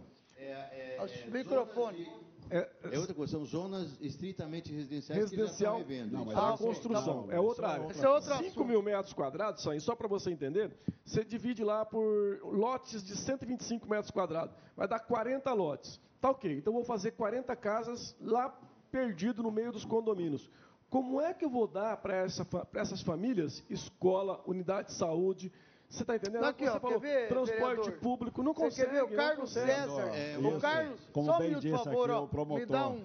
tem os parâmetros Ok. urbanísticos e o plano diretor estabelece a Eu diretriz. sei, secretário, mas o, o gestor, a prefeitura não vai aguentar depois, é, manter depois, construir. O, o empreendedor faz a escola, Construir faz o escola, posto. vocês estão- É Vereador, fácil é construir. mas e para manter? Nós não temos como inaugurar, Ô, secretário. Tinha que- Vereador, o novo plano diretor tem esse, tem esse predicado, essa vantagem. Ele é muito mais cuidadoso do que o anterior. Então, tem uma Carlos série de César, barbaridades que foi feita secretário. anterior que hoje não se fará mais, porque tem um plano diretor que leva em conta Secretário, todos esses cuidados Carlos que o senhor está falando. disse o seguinte, secretário, novos locais de moradia tem que ter escola, saúde, vejo no Pacaembu, até mesmo no Progresso não tem infraestrutura nenhuma, falta saneamento básico. Então, na verdade, o que o pessoal disse, é não adianta se fazer todo se não tiver um planejamento e que não haja contrapartida dos construtores. Eu sou muito favorável, o senhor tem toda a razão agora, tem que ser uma coisa equilibrada, secretário. Não adianta, eu acho que tem que ser claro. Se vai fazer aqui, vamos fazer. Se vai ser na Zona Sul, na Zona Leste, Zona Oeste, tem que fazer. Ninguém é contra, desde que as pessoas tenham condições de morar. Correto. Desde que as pessoas é tenham isso. condições. Os empresários, primeiro, só constroem onde tem demanda. Então, né? E a prefeitura só autoriza onde tem todos os equipamentos que a legislação estabelece. Senão, não pode autorizar. Então, vai. Deixa eu só trocar um pouco a discussão, Chain. A gente está falando. Não, não, aí- não troca a discussão, não, que o secretário e fica vol- e bravo, volto, hein? e volto. Vamos no assunto a gente aqui. está falando Ei, em, Ortega, não em foge, nove- não. Em mais de 9 mil o déficit habitacional dentro das comunidades e 5.800 requalificações. E assim, isso a gente está falando então em 40 mil pessoas. É uma situação lamentável. Só que a legislação avançou muito. Regularização fundiária, habitação de interesse social, que se tivesse, como o secretário falou ainda, o Minha Casa Minha Vida produzindo, o empresário tendo essa contrapartida de subsídio, a gente avançaria mais. E eu vejo uma solução muito viável, que é o que a gente tem hoje, que é a ferramenta que a gente tem, que a gente não tem situação econômica nem do Estado, nem nacional, que é um absurdo o Estado de São Paulo mandar para Ribeirão Preto 773 mil reais de recurso, que foi a verba que veio eh, em 2019, que não dá para produzir sete habitação de interesse social. Então, isso é um absurdo. Então, o que a gente tem de ferramenta hoje é o lote urbanizado. Porque a característica nos Tá, lote urbanizado, como é que a pessoa constrói? Deixa eu só, deixa eu só Como chegar é que nisso daí. constrói? Qual que é a característica hoje da maioria dos núcleos de Ribeirão Preto? A pessoa chega lá, ela trabalha na construção civil, ela faz por conta própria, ela consolida aquilo ali. O que que acontece? A gente hoje tem muita gente Ou então você está parecendo candidato a vereador, então, Não, não fazendo muito discurso, hein, meu Não amigo? tô. Vamos lá, Assim, ó. Chaim, Hum. nosso problema, o problema da moradia é o problema da moradia, só que o problema que a gente enfrenta em Ribeirão Preto é a terra. Hum. A gente tem programas aí do passado que deram muito certo, mutirão, autogestão. Então a pessoa, Então, ela tendo, entendendo. ela é tendo tua- lote, qual é ela tua tendo opinião? lote na mão, ela pode refinanciar aquele lote, ela Então tendo você é título. favorável que pra você tenha lotes. Eu sou fa- é o que a gente tem hoje. A gente tem hoje isso, a gente não tem outra ferramenta, a gente Mesmo, não tem Chain, que... Se você observar, quando se ocupa uma área, você vai lá, eles ocuparam uma área. Você volta daqui um ano, está tudo construído de alvenaria. Então, eles se ajudam. só então, pra- construir, eu- eles constroem. Não Você- tem área, não tem a terra. Não tem a área. A gente não tem a terra e eu a única ferramenta que a gente tem hoje. A gente é exemplo disso, autogestão. Deu certo, sempre deu certo. Ok. Então, Chain, deixa eu só voltar, deixa eu só fazer uma observação aqui que eu acho Eu que tem que ser levado em conta que o a Gandini conhece. vereador, meu, a tá gente louco, tem, hein, Antônio Alberto? eu- Rapaz, a gente, tá bom, a gente tem Você é ocupação. candidato a Ó, vereador não, não ou sou não? candidato Não, a olha aí que eu Ó, vou te cobrar, A hein? gente tem ocupação na Zona Sul. Mas você deveria E ter, ali, tem- ali deu certo. A gente tem um Fala exemplo, bem. a Faiane. A Faiane é um exemplo de ocupação na Zona Sul. O pessoal criou, o pessoal Qual que é a tua ação lá na comunidade? O que, que você atua hoje? Eu coordeno hoje a Associação Pro Moradia Comunidade Itaú, sou filiado à União dos Movimentos de Moradia, sou conselheiro no Conselho Municipal de Urbanismo. Olha Foi só, uma hein? vitória que a gente teve desde a criação. Nunca. Você conseguiu, você citou hoje, o que, que você é formado? Eu faço administração Administração, pública, você é. tá... Então, Parabéns. Eu acho que a gente tem esse exemplo na Zona Mas Sul. você é um bom exemplo. Você é um bom exemplo. Obrigado, Parabéns. obrigado, Realmente, obrigado. eu estou falando É sério. isso. Um bom exemplo. Parabéns. Obrigado. É isso que tem que ter. Deixa eu só fazer uma ressalva aqui. Hoje é dia falando, do sem teto pode- mundial. Hoje é o dia mundial do sem teto. Então a gente tem que parabenizar todo trabalhador e trabalhadora que luta pela moradia Ah. digna no mundo, que tem tudo a ver com o tema hoje. É isso. Já em amanhã vai ter a reunião do Conselho Municipal de Moradia. E esse documento aqui, a política de habitação, Olha aqui vai ser que discutido que o Rodine, lá com eles. Olha o que o Rodine te propõe aqui, secretário. Será que se construir em cidades vizinhas de Ribeirão Preto, em que terrenos são mais baratos, melhor transporte, não seria mais viável agora com a região metropolitana? Não, as cidades da região podem, de, podem e devem construir as suas moradias, mas quem está atrasado é Ribeirão. Ribeirão. As cidades da região Tem não em não tem Ribeirão, favela né? como tem É, aqui, Ribeirão não Preto tem déficit como tem terra, aqui. Né, secretário? Tem, Você olha ali para o lado tem. da estrada, e o que E tem olha, de ter com fazendas esse, aí. com que... esse trabalho que o prefeito Duarte Nogueira está fazendo, junto com os vereadores, com organizações de sociedade, Ribeirão vai sentir a diferença e vamos viabilizar moradias e o caminho do lote Ô. urbanizado. E um detalhe importante, não é só o lote urbanizado. A lei de habitação e interesse social previu lá que ao fazer lote urbanizado é obrigado, seja o poder público, seja o empreendedor privado, ele tem que oferecer uma planta ou pelo menos três tipos de planta para eles escolherem né, e oferecer assistência técnica Opa! para não Olha construir só, três plantas, hein? Olha- três olha- não, alternativas para aí, de plantas. Ele Olha pode construir de forma evolutiva. Antes era proibido fazer menos do que 38 metros. Hoje a Câmara permite ele uma 18 planta metros. 18 metros, ele Nós faz o Olha, um primeiro negócio a e Faiane, depois, Ô, e depois Paulo, amplia. A Faiane, que é um exemplo que o Juninho falou, que é exemplo nacional, Aham. que é aquela de Bonfim, Mas a 44. Faiane chegou lá Nós fizemos com cidade. 23, nós fizemos com quadrado. 23 metros. Na época foi uma crítica total, mas nós e quem Hoje- assumiu foi a iniciativa hoje privada em que São pagou. Paulo- Não tem nenhuma casa hoje que não seja completa com, com banheiros, Ô, com mais Gandini, quartos, só para você ter noção, hoje em São Paulo, na isso. Faria Lima, tem apartamento sendo de 18 metros quadrados, 12 metros quadrados. Então não é privilégio de ninguém. Faria Lima é o lugar mais caro do Mas, Brasil. ah, mas tem pelo- 12 metros, 13 metros, então é possível sim. pela, pela Eu queria lei, um pela lei de Maurício, habitação, não só, só importante dizer, é o, é o primeiro módulo de um projeto habitacional que a prefeitura ou o empreendedor tem que Cara, que entregar. seja 10 metros, e mas que tenha um tem- lugar onde o cara morar, Pois pelo é, amor de e Deus. aí ele vai poder ampliar Ué, com 15 orientação metros, 20 técnica metros, de 30 arquitetos metros. ou engenheiros. Esse? Pessoal não quer saber. É que ele Chaim. quer morar, ele não quer ter quintal de mil metros, não é isso. O pessoal Chaim, quer morar. fica, fica um convite. Deixa eu só falar aqui com o um convite para visitarmos a Faiane. Tá Vocês bom. vão ver o que nasceu com 23 metros, o que é hoje.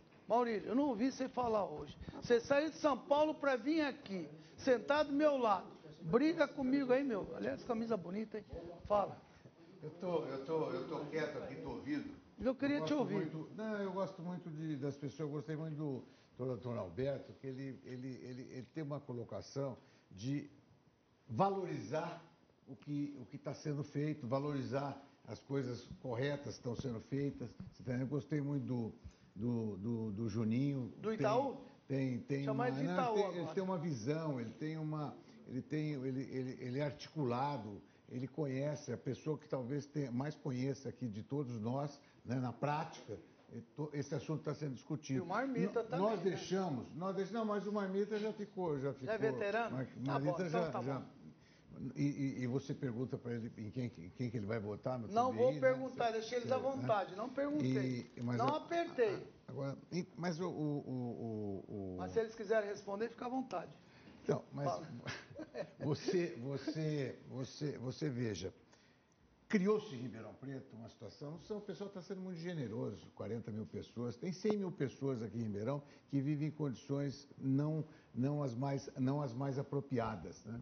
Então, o que aconteceu, e foi mais ou menos o que aconteceu no Brasil, o que aconteceu de maneira geral em todo lugar, é que houve um, houve um se, se deixou tudo, se abandonou. Eu não sei É o que aconteceu, está aí, os resultados estão aí, né? É uma coisa inacreditável. E agora, para você alcançar isso, para você conseguir repor isso, é uma coisa que vai tempo, vai muito tempo, mas é muito tempo que vai. E acho que nós estamos organizando, o que eu o que eu o que eu estou bem impressionado, Chain, é que nós estamos organizando, os planos estão todos aqui. Não Existem estão. as áreas. Você o- tem uma coisa para o secretário, é organizado, o ele é amarelo, preparado. o amarelo, pode a- aqui contestar. são áreas indicativas. Você vai, vai, vai colocar um pouco mais, um pouco menos, vai ocupar aqui, vai ocupar ali. Então, nós estamos no caminho certo. O que nós precisamos é apoiar as iniciativas. O Juninho colocou uma coisa muito importante. Será Mas, que é Maurício, possível? vamos será apoiar a iniciativa que, Se... tem condições de ser adianta Será que é possível franquear terreno? Será que é possível Ué. ter alguma coisa nessa linha? Nós já fizemos esse programa lá atrás, aqui outra vez, o Tordiceu estava aqui, nós estávamos, o Tordiceu estava em outra posição, nós trouxemos aqui uma linda. Quem foi que veio aqui, Marmita? Marmita, quem foi que veio aqui que você trouxe? Aquela ah, mulher, uma pessoa fantástica. Aquela mulher moça. fantástica aqui. Eu acho quem, que é da Mangueira, é, não é? É capaz que o Juninho saiba quem é. Quem é? Beatriz da Vila Feliz. Então, Moça a, a Beatriz, hein? a Beatriz organizou a comunidade dela, tem um trabalho maravilhoso feito lá. Ah. Nós precisamos pegar, pegar o Juninho, pegar essa Beatriz, pegar um, pessoas que conheçam disso e que possam efetivamente ajudar. E a, e a, e a prefeitura, a iniciativa privada, dá suporte. Togandini, nós estamos muito tempo sem fazer nada. O senhor falou aí, nós fizemos muito pouca coisa. 2 mil, 3 mil, muito pouca coisa, nós não fizemos. Aconteceu, por que, que aconteceu? Eu nem entro no mérito. A verdade é que aconteceu. Agora nós precisamos trabalhar muito, trabalhar dobrado, ganhar metade para corrigir. Vamos ouvir uma sonora aqui do doutor Fernando. Quer ver o que, que ele fala, Maurílio? Põe ele aí. Ah, senhor. Mover uma comunidade, ela tem que estar em área de risco. Porque uma comunidade estabelecida como essas que nós acompanhamos aqui, é, você retirar as famílias daqui para levar para um lugar onde não tem escola, não tem infraestrutura para recebê-las, é, é uma medida totalmente descabida. Eu acho que a urbanização é a melhor saída mesmo. Isso que vem acontecendo, essas, a regularização fundiária, essa nova legislação permite que a gente faça esse trabalho. Isso é muito importante e é o caminho, e é o caminho mais barato. Porque ao invés de você, num outro lugar, construir moradias, ter um investimento público para atender as famílias, nós estamos tirando famílias que já estão no lugar, elas mesmas já fizeram investimento, já construíram as suas moradias, têm toda a infraestrutura, elas mesmas já urbanizaram a maioria das áreas, tem ligação de esgoto, de água, então é, não teria sentido fazer isso. Acho que o mais importante é garantir a estrutura no local onde elas estão. Por quê? Ali tem uma família que tem a mãe perto para olhar uma criança para a mãe trabalhar, ou, ou uma família para cuidar de uma criança, ou um idoso. Então, o mais importante é a gente garantir essa infraestrutura para que a pessoa permaneça no lugar.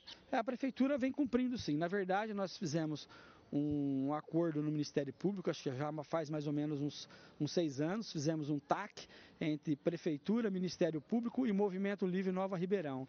Mas o processo às vezes demora tanto de que as próprias famílias, no lugar, no lugar onde eles estão, elas já vão fazendo as melhorias e aí vai se transformando aquela área que talvez fosse uma área provisória, já acaba ficando permanente, porque as construções estão tão bem feitas, as casas reformadinhas, arrumadinhas, as crianças na creche, na escola, no posto de saúde, que já não fica mais viável retirar a família dali para levar para qualquer outro lugar. Por isso que nós é, é, entendemos que a urbanização e a regularização fundiária é o melhor caminho para que a gente tenha uma saída pacífica e justa, tanto para a população, tanto para a prefeitura, e que é a menos onerosa, porque uh, as casas já estão construídas. E aqui a gente permanecendo é, não tem gasto nenhum pela prefeitura, a não ser documentação de regularização.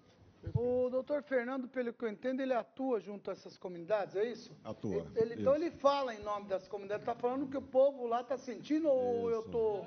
É ele, isso? Sim, ele esteve é conosco lá. É isso, é doutor Alberto? Pega o microfone. É que eu falei no começo. É. É isso, o Fernando Tremura tem uma. uma então, então ele tem proprietário, eu não conheço, isso. infelizmente. Mas o que ele não podia ter chamado aqui, que bom que ele isso. deu isso. Mas, de qualquer o, maneira, ele sabe o que está acontecendo. Como o Juninho sabe, como. É isso? Ele é advogado do nosso movimento. Como é que é? Inclusive, ele é advogado do nosso tá movimento. Bom. Ortega, pois não. Então, o que ele diz está correto e o prefeito Duarte Nogueira está é, indo nesse rumo. Porque aonde é melhor as pessoas permanecerem, que já estão estruturadas, é melhor regularizar. Então, 40 ações de reintegrações de posse já foram suspensas pelo prefeito, pelas comunidades que já definiram que vão regularizar. Na semana passada, nessa reunião, o prefeito pediu ao secretário de Negócios Jurídicos não promover é, entendendo com o Judiciário e com o Ministério Público, né, não promover reintegração de posse aonde é possível regularizar. Nós temos alguns casos que. Então isso já está ok? Está caminhando, porque a, o prefeito pensa Ortega, assim também. Agora, tem alguns casos, tem alguns casos que o Ministério Público, que o Ministério Público demanda à prefeitura a remoção, são famílias que moram em áreas okay. contaminadas. Okay. Não Mas pode essa... permanecer lá. Mas os demais, a prefeitura, o prefeito já orientou e já tratou com as comunidades okay. de suspender pleitear o judiciário, a área contaminada é o caso público, Juliano. pleitear a área contaminada é no Juliano, uma parte dessa área. Outro dia, o Chain esquece dos programas que ele faz, faz os programas tão bons e ele esquece. É o caso do centro da cidade, é, é o caso da tenho... revitalização do centro. Está tudo pronto, está tudo Maurílio, feito, é isso tá aí. tudo em ordem, você está entendendo? Hein, Juninho? Não é uma boa ideia você revitalizar esse centro e trazer gente para habitar Como diria aqui? Ortega, é verdade, tem um prédio inteirinho aí na praça, o, como é que chama? Aquele que foi desabitado, que era Santa Casa, que ninguém usa Mas hoje. Como é que chama? aqui no centro da cidade. O cara vai morar ao lado do pinguim. Está lá parado, né? É. Quer dizer, ali imagina o que faria ali. É isso aí. É isso. É essas é, coisas que nós que projeto? Que como se é possível ser viável. O doutor Alberto pode dar uma opinião sobre isso, se tem alguma chance de fazer alguma coisa. Não tem Por chance. Por que, um prédio na, na, desse, de na repente, prática, a prefeitura não indeniza a Santa Casa que foi doado para ela e não coloca o pessoal que mora. É muito mais fácil para um cara desse me morar aqui, no centro, do que ele morar lá no perto de Bonfim. Para ele está tudo perto. Foi criado tá o certo? plano... O é um prédio, poderia indenizar a prefeitura desses lugares. Olha aqui o que os telespectadores falam. Cianê é uma área boa, o Jockey Clube, vários fazios que ficam entre Vila Mariana e Quintino são ótimos terrenos. É, André Tagas disse, sou totalmente favorável, desde que tenha como exemplo o bairro Florestan Fernandes, Ribeirão Verde, Heitor Rigon. Outra aqui, a Márcia Pierre diz, necessário urbanizar, mas tem que dar condições humanas para que as pessoas tenham educação, assistência monetária. Está dentro do que você está falando, secretário. Então, o que você está tá propondo, o que você está propondo faz sentido essa questão de é, usar prédios prontos no centro da cidade, por Isso exemplo. Aí. O, o Fundorb, toda a razão. A, o prefeito e a Câmara criaram o Fundo de Desenvolvimento Urbano, está no plano diretor essas, todos esses instrumentos que nós estamos falando aqui vai alimentar a contrapartida, por exemplo, vai para o Fundo de Desenvolvimento Urbano. Esse fundo pode fazer regularização, fazer loja urbanizada e pode adquirir prédios é em condições vantajosas. Sabe qual é o problema? Sempre vem com o discurso que não pode diminuir renda, não pode ser o quê? É, ah, não posso compensar tanto que cortaram bolsas, cortaram um monte de coisa. Só Santos, o senhor, o senhor sabe, aprovou, o senhor sabe disso, né? Revitalização de centro, dando compensação sim para quem Boas ajudar medidas. nisso, e que passa uma compensação de PTU, de SS, uma série de coisas. Nós estamos tratando isso com o secretário da Fazenda, porque tem regiões no centro, sim, que vale a pena fazer isso. E o ah, tá, prefeito tá, tá, já pediu para avançar. O secretário da Fazenda, junto com o planejamento, Olha, vamos avançar eu não nisso. Tenho dúvida Mas um piloto, secretário, pelo amor de Deus. Faz um piloto. Eu faz não um, tenho uma área, nenhuma, faz um piloto. secretário, de colocar o seguinte, que o prefeito sim tem demonstrado boa vontade, tem demonstrado atrás, ninguém está contestando isso aqui. Não vamos entrar em questões claro. políticas aqui, nem discussão nisso. Mas o fato é que não sai, entendeu? Nós queremos que saia agora. Não é? Essa é a ideia. E tem coisas boas que ele está fazendo. Por exemplo, 9 de julho, é uma coisa fantástica. Muito Como conseguiu revitalizar esse, essa 9 de julho? Foi maravilhoso. Quem foi lá fica emocionado com o que aconteceu do evento.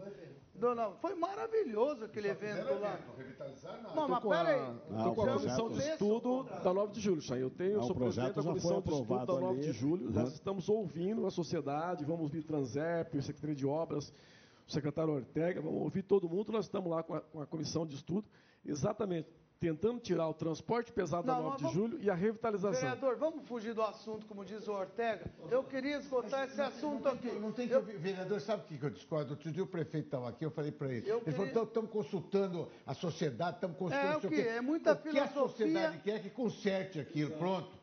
O secretário tem um aqui que fala ouvindo, é muita ouvindo, que não faz nada. O projeto ali já foi aprovado, está em fase de licitação. Tá. Logo, logo já tem começam um as obras de revitalização. Quer fazer uma pergunta, secretário. Fala aí para ele. Tá reclamando, Zanin, tá, tá, tá dizendo Pô, o seguinte, até agora para, eu não ouvi com clareza como é que vão equacionar o déficit habitacional. Posso, posso falar? Está aqui no plano, esse plano está na internet, é um conjunto de medidas. Falamos aqui alguns, o exemplo aqui do lote urbanizado são para as famílias, onde o lote urbanizado resolve o problema, e o Juninho deu aqui exemplo parte das pessoas que estão no déficit não resolve o problema do déficit, pessoas que querem comprar uma unidade pronta. Então, pessoas que estão na fila, precisa com que se viabilize produção de habitação para a faixa mais baixa de renda. Porque a faixa, por exemplo, de três salários mínimos, os empresários estão viabilizando com política de habitação, com o, a legislação de interesse social que dá subsídios, flexibiliza para poder ter um nível de adensamento melhor, para usar terrenos na malha urbana. Então, essa lei veio favorecer. Mas o nosso grande desafio, como disse antes, é para essa população de mais baixa renda. E nisso precisa de subsídio, seja do município, seja do Estado, seja da União. Subsídio e do que, secretário? O exemplo do subsídio é, por exemplo, a prefeitura, que Mas, não tem... Vocês não estão fazendo deixa subsídio deixa, nenhum, deixa secretário. Não tem condições, a cidade está quebrada. Isso, o subsídio, Isso, por exemplo... mas não tem condições, deixa eu não, explicar. não tem dinheiro para pagar. O subsídio... Não vai mesmo. O subsídio, Isso, Chay, isso aí é... O subsídio ele pode ser em recursos ou em patrimônio. A prefeitura que que tem. é patrimônio? Isso, eu vou te explicar. O patrimônio, por exemplo, da prefeitura é terrenos. Nós Aham. temos terrenos, Aham. como Isso. expliquei antes, que se a prefeitura vender áreas adicionais, se a Ah, Câmara vender. autorizar, tem áreas, tem um terreno, por exemplo, área adicional, que se a Câmara aprovar essa emenda, só um terreno vale 50 milhões de reais. Onde que é esse terreno de 50 Na milhões? Zona Sul. Qual que é esse terreno, hein? É ao lado onde é a superintendência da Caixa Econômica Brazolaia. Costa. Brazolaia. Brazolaia. Costa. Mas olha, 50 milhões? E de quantos metros? mas é olha, grande? é grande. 40 Mas mil metros só. quadrados entre o Iguatemi e o Ribeirão Shopping. Isso, então... É, então essa área ali não E por é que que não? adequado. 50 milhões está precisando de dinheiro, amigo. Por que, que ali, não aprovam? Então, ali, por exemplo, não é o local, nem é inteligente Mas fazer, Sul, secretário, você querendo levar fazer- gente no terreno dos outros? Você não coloca aí, no deixa eu teu. completar a frase, Estou entendendo. Não, mas, mas então, Então- Não, pera um pouquinho, para um pouquinho. Para um pouquinho, desculpa. Ali o senhor falou é. num ponto agora que é engraçado. Você chega no terreno dos outros, quer colocar tal, o teu, você não quer eh, distribuir. Põe ali, é da prefeitura. Ué. pode também. Ué, então, por que pode também? Deveria Pode. fazer lá. Ali- Eu proponho isso para o senhor. Pode fazer, Ué, mas ali, quem vai decidir isso é a Câmara A Municipal. Câmara decide. Hein, A Jair? Câmara vai na aprovar. Bandeirante, aquele galpão A abandonado. Câmara- Faz casa a lá. Câmara- Na Bandeirante, na Avenida Bandeirante, aquele galpão As abandonado lá. Sim. A Ali é, É, ali se é a tombado, ali não pode, é tombado, ali é tombado, não pode. É, Não pode. Conclui, secretário. Deixa eu concluir. Então, essa área, por exemplo, é menos vantajosa para a cidade. Levantou a bola para mim, chutei com os dois pés no Mas gol. hein? não é inteligente para a cidade Claro que é. construir habitação popular Mas o senhor ali. está querendo colocar é na Zona mais Sul, ali é vantajoso. Zona Sul. É muito mais vantajoso vender Então, e pera um pouquinho. em outro lugar. Então, chegamos onde eu Aquela queria. área, O cada quer- área tem o senhor- uma O característica. senhor quer pegar os 10% desses locais? É óbvio, isso o senhor vai dar de graça para esse pessoal, eles vão ter que comprar os terrenos. Vamos dizer o seguinte, vamos pegar o caso que o senhor fala tanto na Zona Sul, é, onde o Batista está cheio de terreno lá.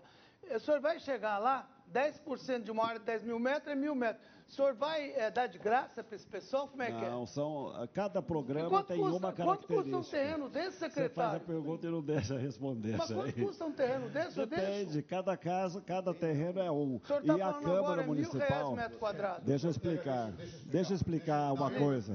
A Câmara Não, peraí, Municipal, peraí, peraí, eu- a destinação de cada área institucional, cada uma delas, a prefeitura tem que propor à Câmara qual a destinação, do porquê primeiro que, não, que ela não precisa continuar sendo institucional. Isso a lei nacional Custa mil reais metro quadrado ali, né, secretário? Mais que falou. isso. Mais? Às vezes, o- Então, como às é que o vezes cara ia pagar? Metro Não. quadrado, mil reais? Por isso que o mais inteligente, na minha opinião, é vender essa área para grandes empreendedores e definindo claramente, E a Câmara 10% definindo. fica pra não, ali não é ZEIS, não tem nada a ver com ZEIS essa Ah, o área. senhor não pintou lá? Não. Por quê? A regra não permite pintar área pública, Mas a regra é outra. Ah, permite Ali- vender. Permite, permite se a Câmara autorizar. Então, primeiro é emenda à lei orgânica. Depois, cada área, a Prefeitura tem que apresentar à Secretário, Câmara a explicação, qual a destinação, se vamos Ok. fazer lote urbanizado, se vai alienar, se é para habitação, se é Secretário, para fazer escola, tudo direitinho Vamos como lá, manda a lei. secretário. Eu acho que nós não chegamos aqui a uma conclusão, infelizmente. Eu acho que o senhor tem um projeto aí Eu não saio convencido daqui realmente que a gente vai conseguir resolver, apesar da boa é um, vontade. É um programa de 10 anos. Esse viu, que o senhor está colocando aqui, a hora que o senhor me fala que você tem 40 mil metros quadrados da prefeitura e que o senhor quer levar o pessoal para lá, o senhor Não, deveria levar mais nesse local. Segunda coisa que eu quero dizer é o seguinte: não sou contra, de novo, ninguém aqui é contra, acho que ninguém é contra que se traga as pessoas para ficarem mais perto do centro. Você tem um prédio inteiro dentro do centro, e também não estou falando para ninguém ir lá pegar, não, que você faça tudo legalmente. É, o pessoal não sabe fazer, indeniza, ou faz uma permuta com eles, outros locais, que como eles são hospital, de repente pode atendê-los, faz uma permuta com o terreno que você tem, e aquele preço seria perfeito para que seja moradia, paga, cobra. Eles moram ali no centro. Eu só estou devagando, tenho certeza que o senhor tem bom senso de entender o que eu quero dizer, para que a gente chegue numa conclusão. Aquele secretário. prédio ali, ele é tombado, de Ederix, ele é tombado. Sim, então daí não não- pode fazer qualquer coisa lá. Ah, não pode fazer Não, nada? Nem morar lá pode. dentro? Nada?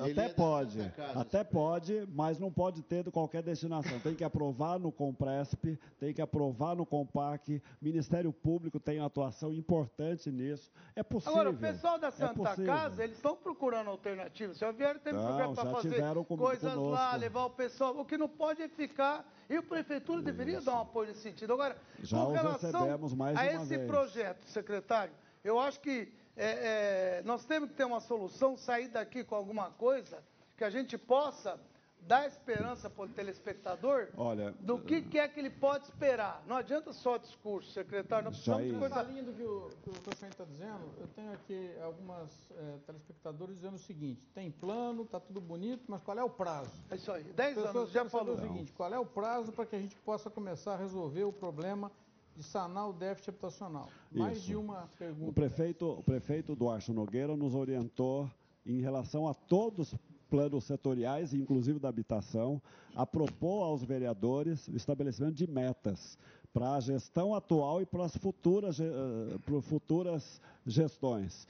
Porque se você não estabelecer meta, os vereadores ou a administração em vigor às vezes esquece de colocar no plano plurianual ou na lei orgânica. Aí fica um documento que vai para a gaveta, né? e não pode ir para a gaveta. Tem que todo ano discutir. Escuta, quanto está indo de recursos, seja da União, do Estado, ou do município, ou do Fundurb, é dinheiro das contrapartidas. secretário, que o senhor entende? 10 anos. 10 é, anos o, total. o PLIS é 10 senhor tem anos. quantos por um ano? Tem, quantos isso? tem aqui tudo projeto? dividido. Né? Isso Quantos, está onde, secretário? Está na internet. Internet? Está na Então, internet. quem quiser ver, entra na internet. Entra na internet, pro- procura lá, Plano Local de Habitação e Interesse Social, Eu né, na lista do plano diretor. Amanhã vai ser discutido no Conselho Municipal, a semana passada foi discutido no Conselho de Urbanismo, né, e vai encaminhar para a Câmara já em seguida para a Câmara Deixa eu apreciar. só, enquanto o Maurílio fala aqui, que ele queria falar, foi falado, coloca a tela 8 e 9 para mim,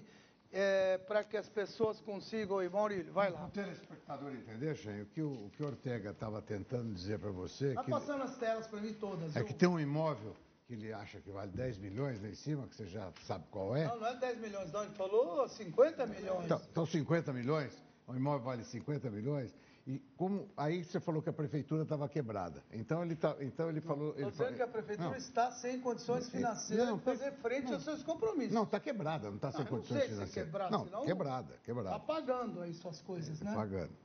Então, o, aí o Ortega falou, uma das fontes que a gente pode ter é venda de alguns imóveis, tipo esse que ele citou, esse exemplo. Aí, como você se interessou pelo imóvel, você já... Não, você não, já, não, não, você não, já, não. Você já Eu não tenho interesse zero pelo imóvel. Aí, aí então, aí então ele é, é isso. Então, com isso aí, você, você viabiliza ajudar, por exemplo, a construção de 5 mil casas com, com, com uma, com uma, um, Eu só um acho que evento se já desse. que quer colocar, vamos ser é isso. claros, Não, eu- já que colocar no dos outros é fácil, coloca no deles, ó, já que tem 40 mil metros na zona sua. Mas é isso que eu vamos falei, fazer, não falei nada mas além vamos disso. fazer. A ideia aí é... Só um minuto, por favor. A ideia Eu aí queria- era da onde vem o subsídio. Eu queria, estava nós dizendo... dizendo... hoje, meio do 21 e 10, é, daqui se dois minutos acabar, vamos esticar cinco minutos. Secretário, eu queria te agradecer muito a presença, viu?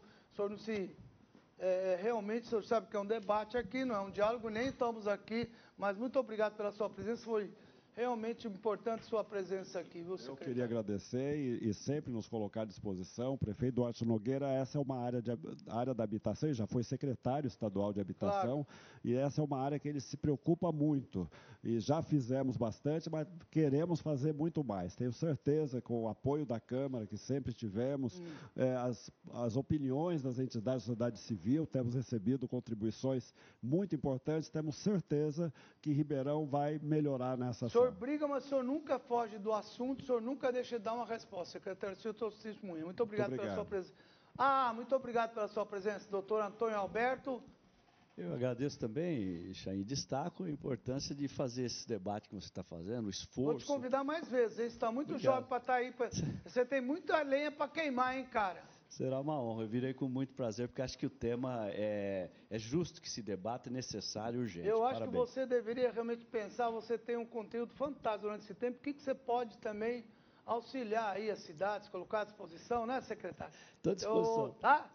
Ó, que eu vou perguntar ao vivo, hein? Não, tá bom. Então, muito obrigado. Obrigado viu? mais uma vez, Chain, e eu queria terminar sugerindo aos vereadores, ao, ao secretário Ortega, que realmente aprove, que nós achamos, é, na lei orgânica que permita desafetar e vender as áreas institucionais e algumas patrimoniais e que realmente o, a solução financeira é muito grande. E o próprio município, que os gestores foram, assim, me perdoe, negligentes nessa questão, o município também tem que resolver, não só a iniciativa privada, porque nós estamos sofrendo muito com essas questões é, obrigado, é, é sem fazer discurso aqui não, meu. Marmita, obrigado pela tua presença, viu? Ô, Chain, deixa eu só falar, eu vim aqui e não acabei falando nada. Deixa eu te falar um negócio. Mas se você falar mais, só dá você, cara. Peraí, só te falar, vocês falam tudo bonitinho, mas você esquece que lá no Jardim Progresso Aham. já morreu três pessoas dentro do buraco. Você já andou no Jardim Progresso lá? Tem cadeirante que não consegue andar dentro do Jardim Progresso. Gente, não tem infraestrutura lá no Jardim Progresso. Pegaram o pessoal da favela da Mangueira, colocavam ele lá nos prédios. Quando chove, inunda tudo aqueles prédios lá do, do, pessoal da favela da Mangueira e ninguém dá infraestrutura para essa, essas pessoas. Para a gente falar de regularização fundiária, para a gente falar de construir, a gente tem que arrumar o que tem. Você já vai lá, vai lá, vou andar com você lá no Jardim Não. Progresso amanhã. Peraí, peraí. Quero ver se você anda de carro lá. Já morreu três pessoas lá, no, uma no parque. Ok, mas, mas o, Até agora nada. Você está falando de consequência. Mas eu sei. Tem que mas evitar é, mas é, chegar até lá. Mas deixa eu te falar. Ô, mas Marmita, já tá, mas já tá. Marmita, Vamos olhar okay. esse pessoal. Não Marmita, se deixar vai ter muito mais que isso aí. Ah, eu sei. O problema é que nós temos que pensar. infraestrutura lá temos, eu concordo, lá, concordo 100% com você. O que a prefeitura está tentando triste. Sabe por que eu fico triste? Porque quando você fala, ó, você recapeia rua que não precisa.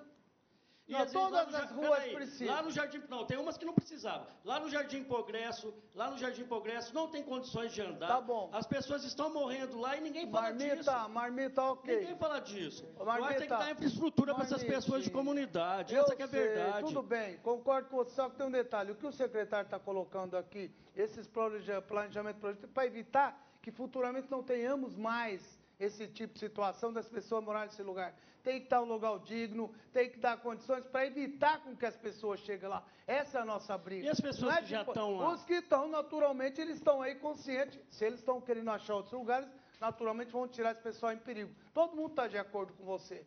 Ninguém está dizendo que não. Só que evita chegar até onde chegar lá. É onde? É emprego, é responsabilidade. A gente vê a cidade se movimentando também. Ninguém está vendo a cidade parada. Se você andar em todo lugar, é, tem aí movimentação para arrumar mobilidade, uma série de coisas. Acho que ninguém também está aqui é, dizendo que não vê isso. Ninguém é contra a comunidade. Não vê, Chain, não, não vê. Não vê e não vai vê, tentar Chain. resolver. Não vê, Vamos não tentar vê. ajudar a resolver. A gente faz requerimento, atrás de requerimento e não olha para aquele okay. pessoal lá, pessoal morrendo Silvio, lá Silvio, muito obrigado lá. pela tua presença, viu? O que agradeço, um problema é um problema grande e não tem uma solução única. É uma combinação de uma série de ações e a sociedade como um todo é que vai pagar a conta, não é o empresário, dono de terreno e nem a prefeitura. Todos nós. É uma conta da sociedade, é de Ribeirão. Então, nós vamos ter que trabalhar juntos. Obrigado, viu?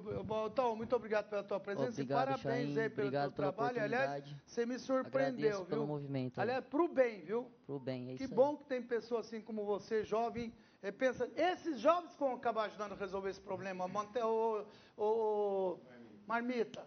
Esses jovens igual ele que vão estar ali sobre. que vai evitar que isso aconteça. Mas Esse tipo de trabalho. Mas eu acho que. Não quem... ficar com. né? Eu acho que, eu acho que a tá... regulamentação é importante, estamos no caminho certo. Vai obrigado, ter batalha, viu? mas estamos no caminho certo. Gandini, muito obrigado pela tua presença. Obrigado, Chain. Eu só queria dizer que é um problema complexo e não existe solução simples para problema complexo. Acho que todos nós temos obrigação de debruçar sobre esse assunto, utilizar os conhecimentos e as experiências de todos nós para encontrarmos soluções. Você tem nós não, experiência, né? É, bastante. Nós não podemos perder a noção da urgência. Eu acho que é isso que o Marmita quer dizer. Parabéns aí pelo trabalho que você fez lá atrás, que eu acho que ajudou muita gente. Vereador, muito obrigado pela tua presença. Obrigado, Chaim, ao Sistema Tato de Comunicação. Hoje presta um grande serviço à nossa cidade. Parabéns pelo seu programa, viu, Chaim? Obrigado. Obrigado. É, antes do Maurílio colocar, tem um prédio abandonado da Encol na Amador Bueno, próximo ao cruzamento de Rui Barbosa. Não tem uma solução para lá, secretário? Conhece esse prédio?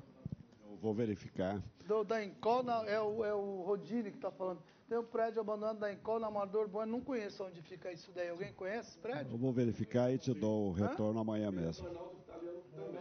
Pega, pega um... Tem o quê? Temos, temos um, um prédio ah, abandonado da Encol, na Amador Bueno, e também temos um pré, três prédios na Arnaldo E por que, que esses prédios estão abandonados? Esses prédios porque a construtora quebrou e existia lá os condôminos que compraram os apartamentos e estão brigando na justiça sobre a não devolução ou não. Não tem como resolver isso aí? Não é uma coisa para você olhar lá, secretário? Não, o que a gente precisa olhar é em relação a situações de risco ou problema de risco em relação a dengue, Mas de essas coisas. Maneira, tá em relação aqui, à propriedade... É, são remanescentes da Encol que e aí, vai deixar estragar, arrebentar? Muita gente pagou a prefeitura à vista, não pode tomar muita uma gente pagou à vista que comprou né, nesses, nesses prédios e não consegue resolver. Então, aqueles que estavam pagando prestações conseguiram fazer um rearranjo e o prédio seguiu. Esse, esses que remanesceram, é, o pessoal comprou à vista para levar a vantagem acabou okay. levando chumbo. Maurílio, muito obrigado pela tua presença, viu? Obrigado a. Aliás, parabéns mais, por esse um, blazer maravilhoso aí, mais um, mais um ótimo programa que a gente faz aqui.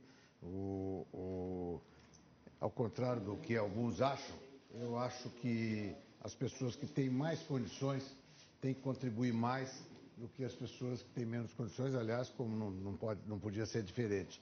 Eu, eu, eu vejo das nossas elites um, uma recusa de contribuir um pouco mais do que, do que estão contribuindo. Eu acho que Ribeirão Preto, Ribeirão Preto merece de todos nós, nós ribeirão pretanos, nós que nascemos aqui, merece um cuidado maior, merece uma contribuição maior, merece um trabalho voluntário maior. E é por isso que eu, aqui, é por isso que eu venho aqui, Chain, porque na verdade você, esse é o trabalho que você inventou aqui parabéns, porque isso realmente traz, traz bons resultados. Dá a oportunidade do Marmita, do Marmita fechar com chave de ouro como ele fechou. Que maravilha. É, fez discurso para vereador. Então, é isso. Ele aproveita. Pena que alguns aqui to, te, levam isso aqui um pouquinho para uma Você, plataforma política. Mas, né? mas de qualquer maneira, ninguém, ninguém então... tem que aproveitar mesmo. O, e parabéns, você veio de São Paulo para cá só participar. Realmente, Maurício faz questão de estar direto quando ele puder, porque de fato a gente entende. Obrigado, Dirceu, muito obrigado. Agradeço. E a você, telespectador, queria te dar, fazer um convite. Na próxima semana, o prefeito vem pessoalmente aqui, eu, prefeito e mais os nossos convidados. Somente o prefeito vai estar aqui respondendo todas as suas perguntas. O prefeito não está fugindo, ele vem para cá para responder toda e qualquer pergunta. E me permitiu que eu dissesse para você: pergunte o que quiser, mas o que eu gostaria de pedir é que vocês enviem os vídeos, enviem é, perguntas, enviem com tempo ah, porque para a gente ter tempo de preparar, as perguntas são todas iguais. Agora, por favor, respeito, entendam que é prefeito com dignidade e que tenham convicção que ele já deixou claro, vai responder todas as perguntas, inclusive ao vivo. Você manda, vai estar o prefeito, eu falo prefeito, não vamos trazer mais ninguém para que ele tenha condições, viu, Ortega, de responder tudo ele vai ter tempo para responder, não é? Ele vai ter de responder de todos os assuntos. Não é só um assunto de hoje, qualquer assunto que você tiver, nós vamos fazer isso daqui já na próxima semana, com o prefeito respondendo a todos vocês. Então, por isso eu te peço, semana que vem, segunda-feira, estaremos fazendo ao vivo, prefeito respondendo ao vivo, vamos fazer perguntas na praça, em todos os locais, nossa equipe vai estar fazendo diversas perguntas e você aproveita e tira a tua dúvida. Em nenhum momento isso é, foi escondido de você. Basta que você realmente consiga trazer sugestões para que a gente possa cada vez melhorar. Então, eu queria agradecer a vocês todos de hoje. Tenho convicção, não ficou como nós todos gostaríamos, há muita discussão, mas há uma coisa clara: tem um plano aí, tem um projeto aí, a Câmara é responsável por aprovar, depois dizer que tem que olhar o que vai para lá exatamente para a gente poder fazer alguma coisa em conjunto. Obrigado boa noite, até a próxima segunda-feira. Espero vocês, todos vocês, bairros, comunidade. Coloque uma, não adianta perguntar mil coisas. Eh, faça uma pergunta que atinja exatamente que o prefeito possa responder. São duas horas e 15 minutos, onde o prefeito vai estar respondendo a todas as perguntas do moradores de Ribeirão Preto. Se colocou à disposição para isso. Obrigado e até segunda-feira. Mentoria Ribeirão. Oferecimento Grupo São Francisco. Qual é o seu plano de vida? A gente acredita que devia ser mais abraços, mais tempo para você, mais choro de riso, mais lágrimas de alegria. Agora, para ter mais saúde, deixe com a gente. São Francisco Mais Saúde, o maior centro integrado de saúde de Ribeirão Preto. Aqui você é o centro de tudo e tem tudo o que precisa em um só lugar. São Francisco, planos de vida com mais saúde.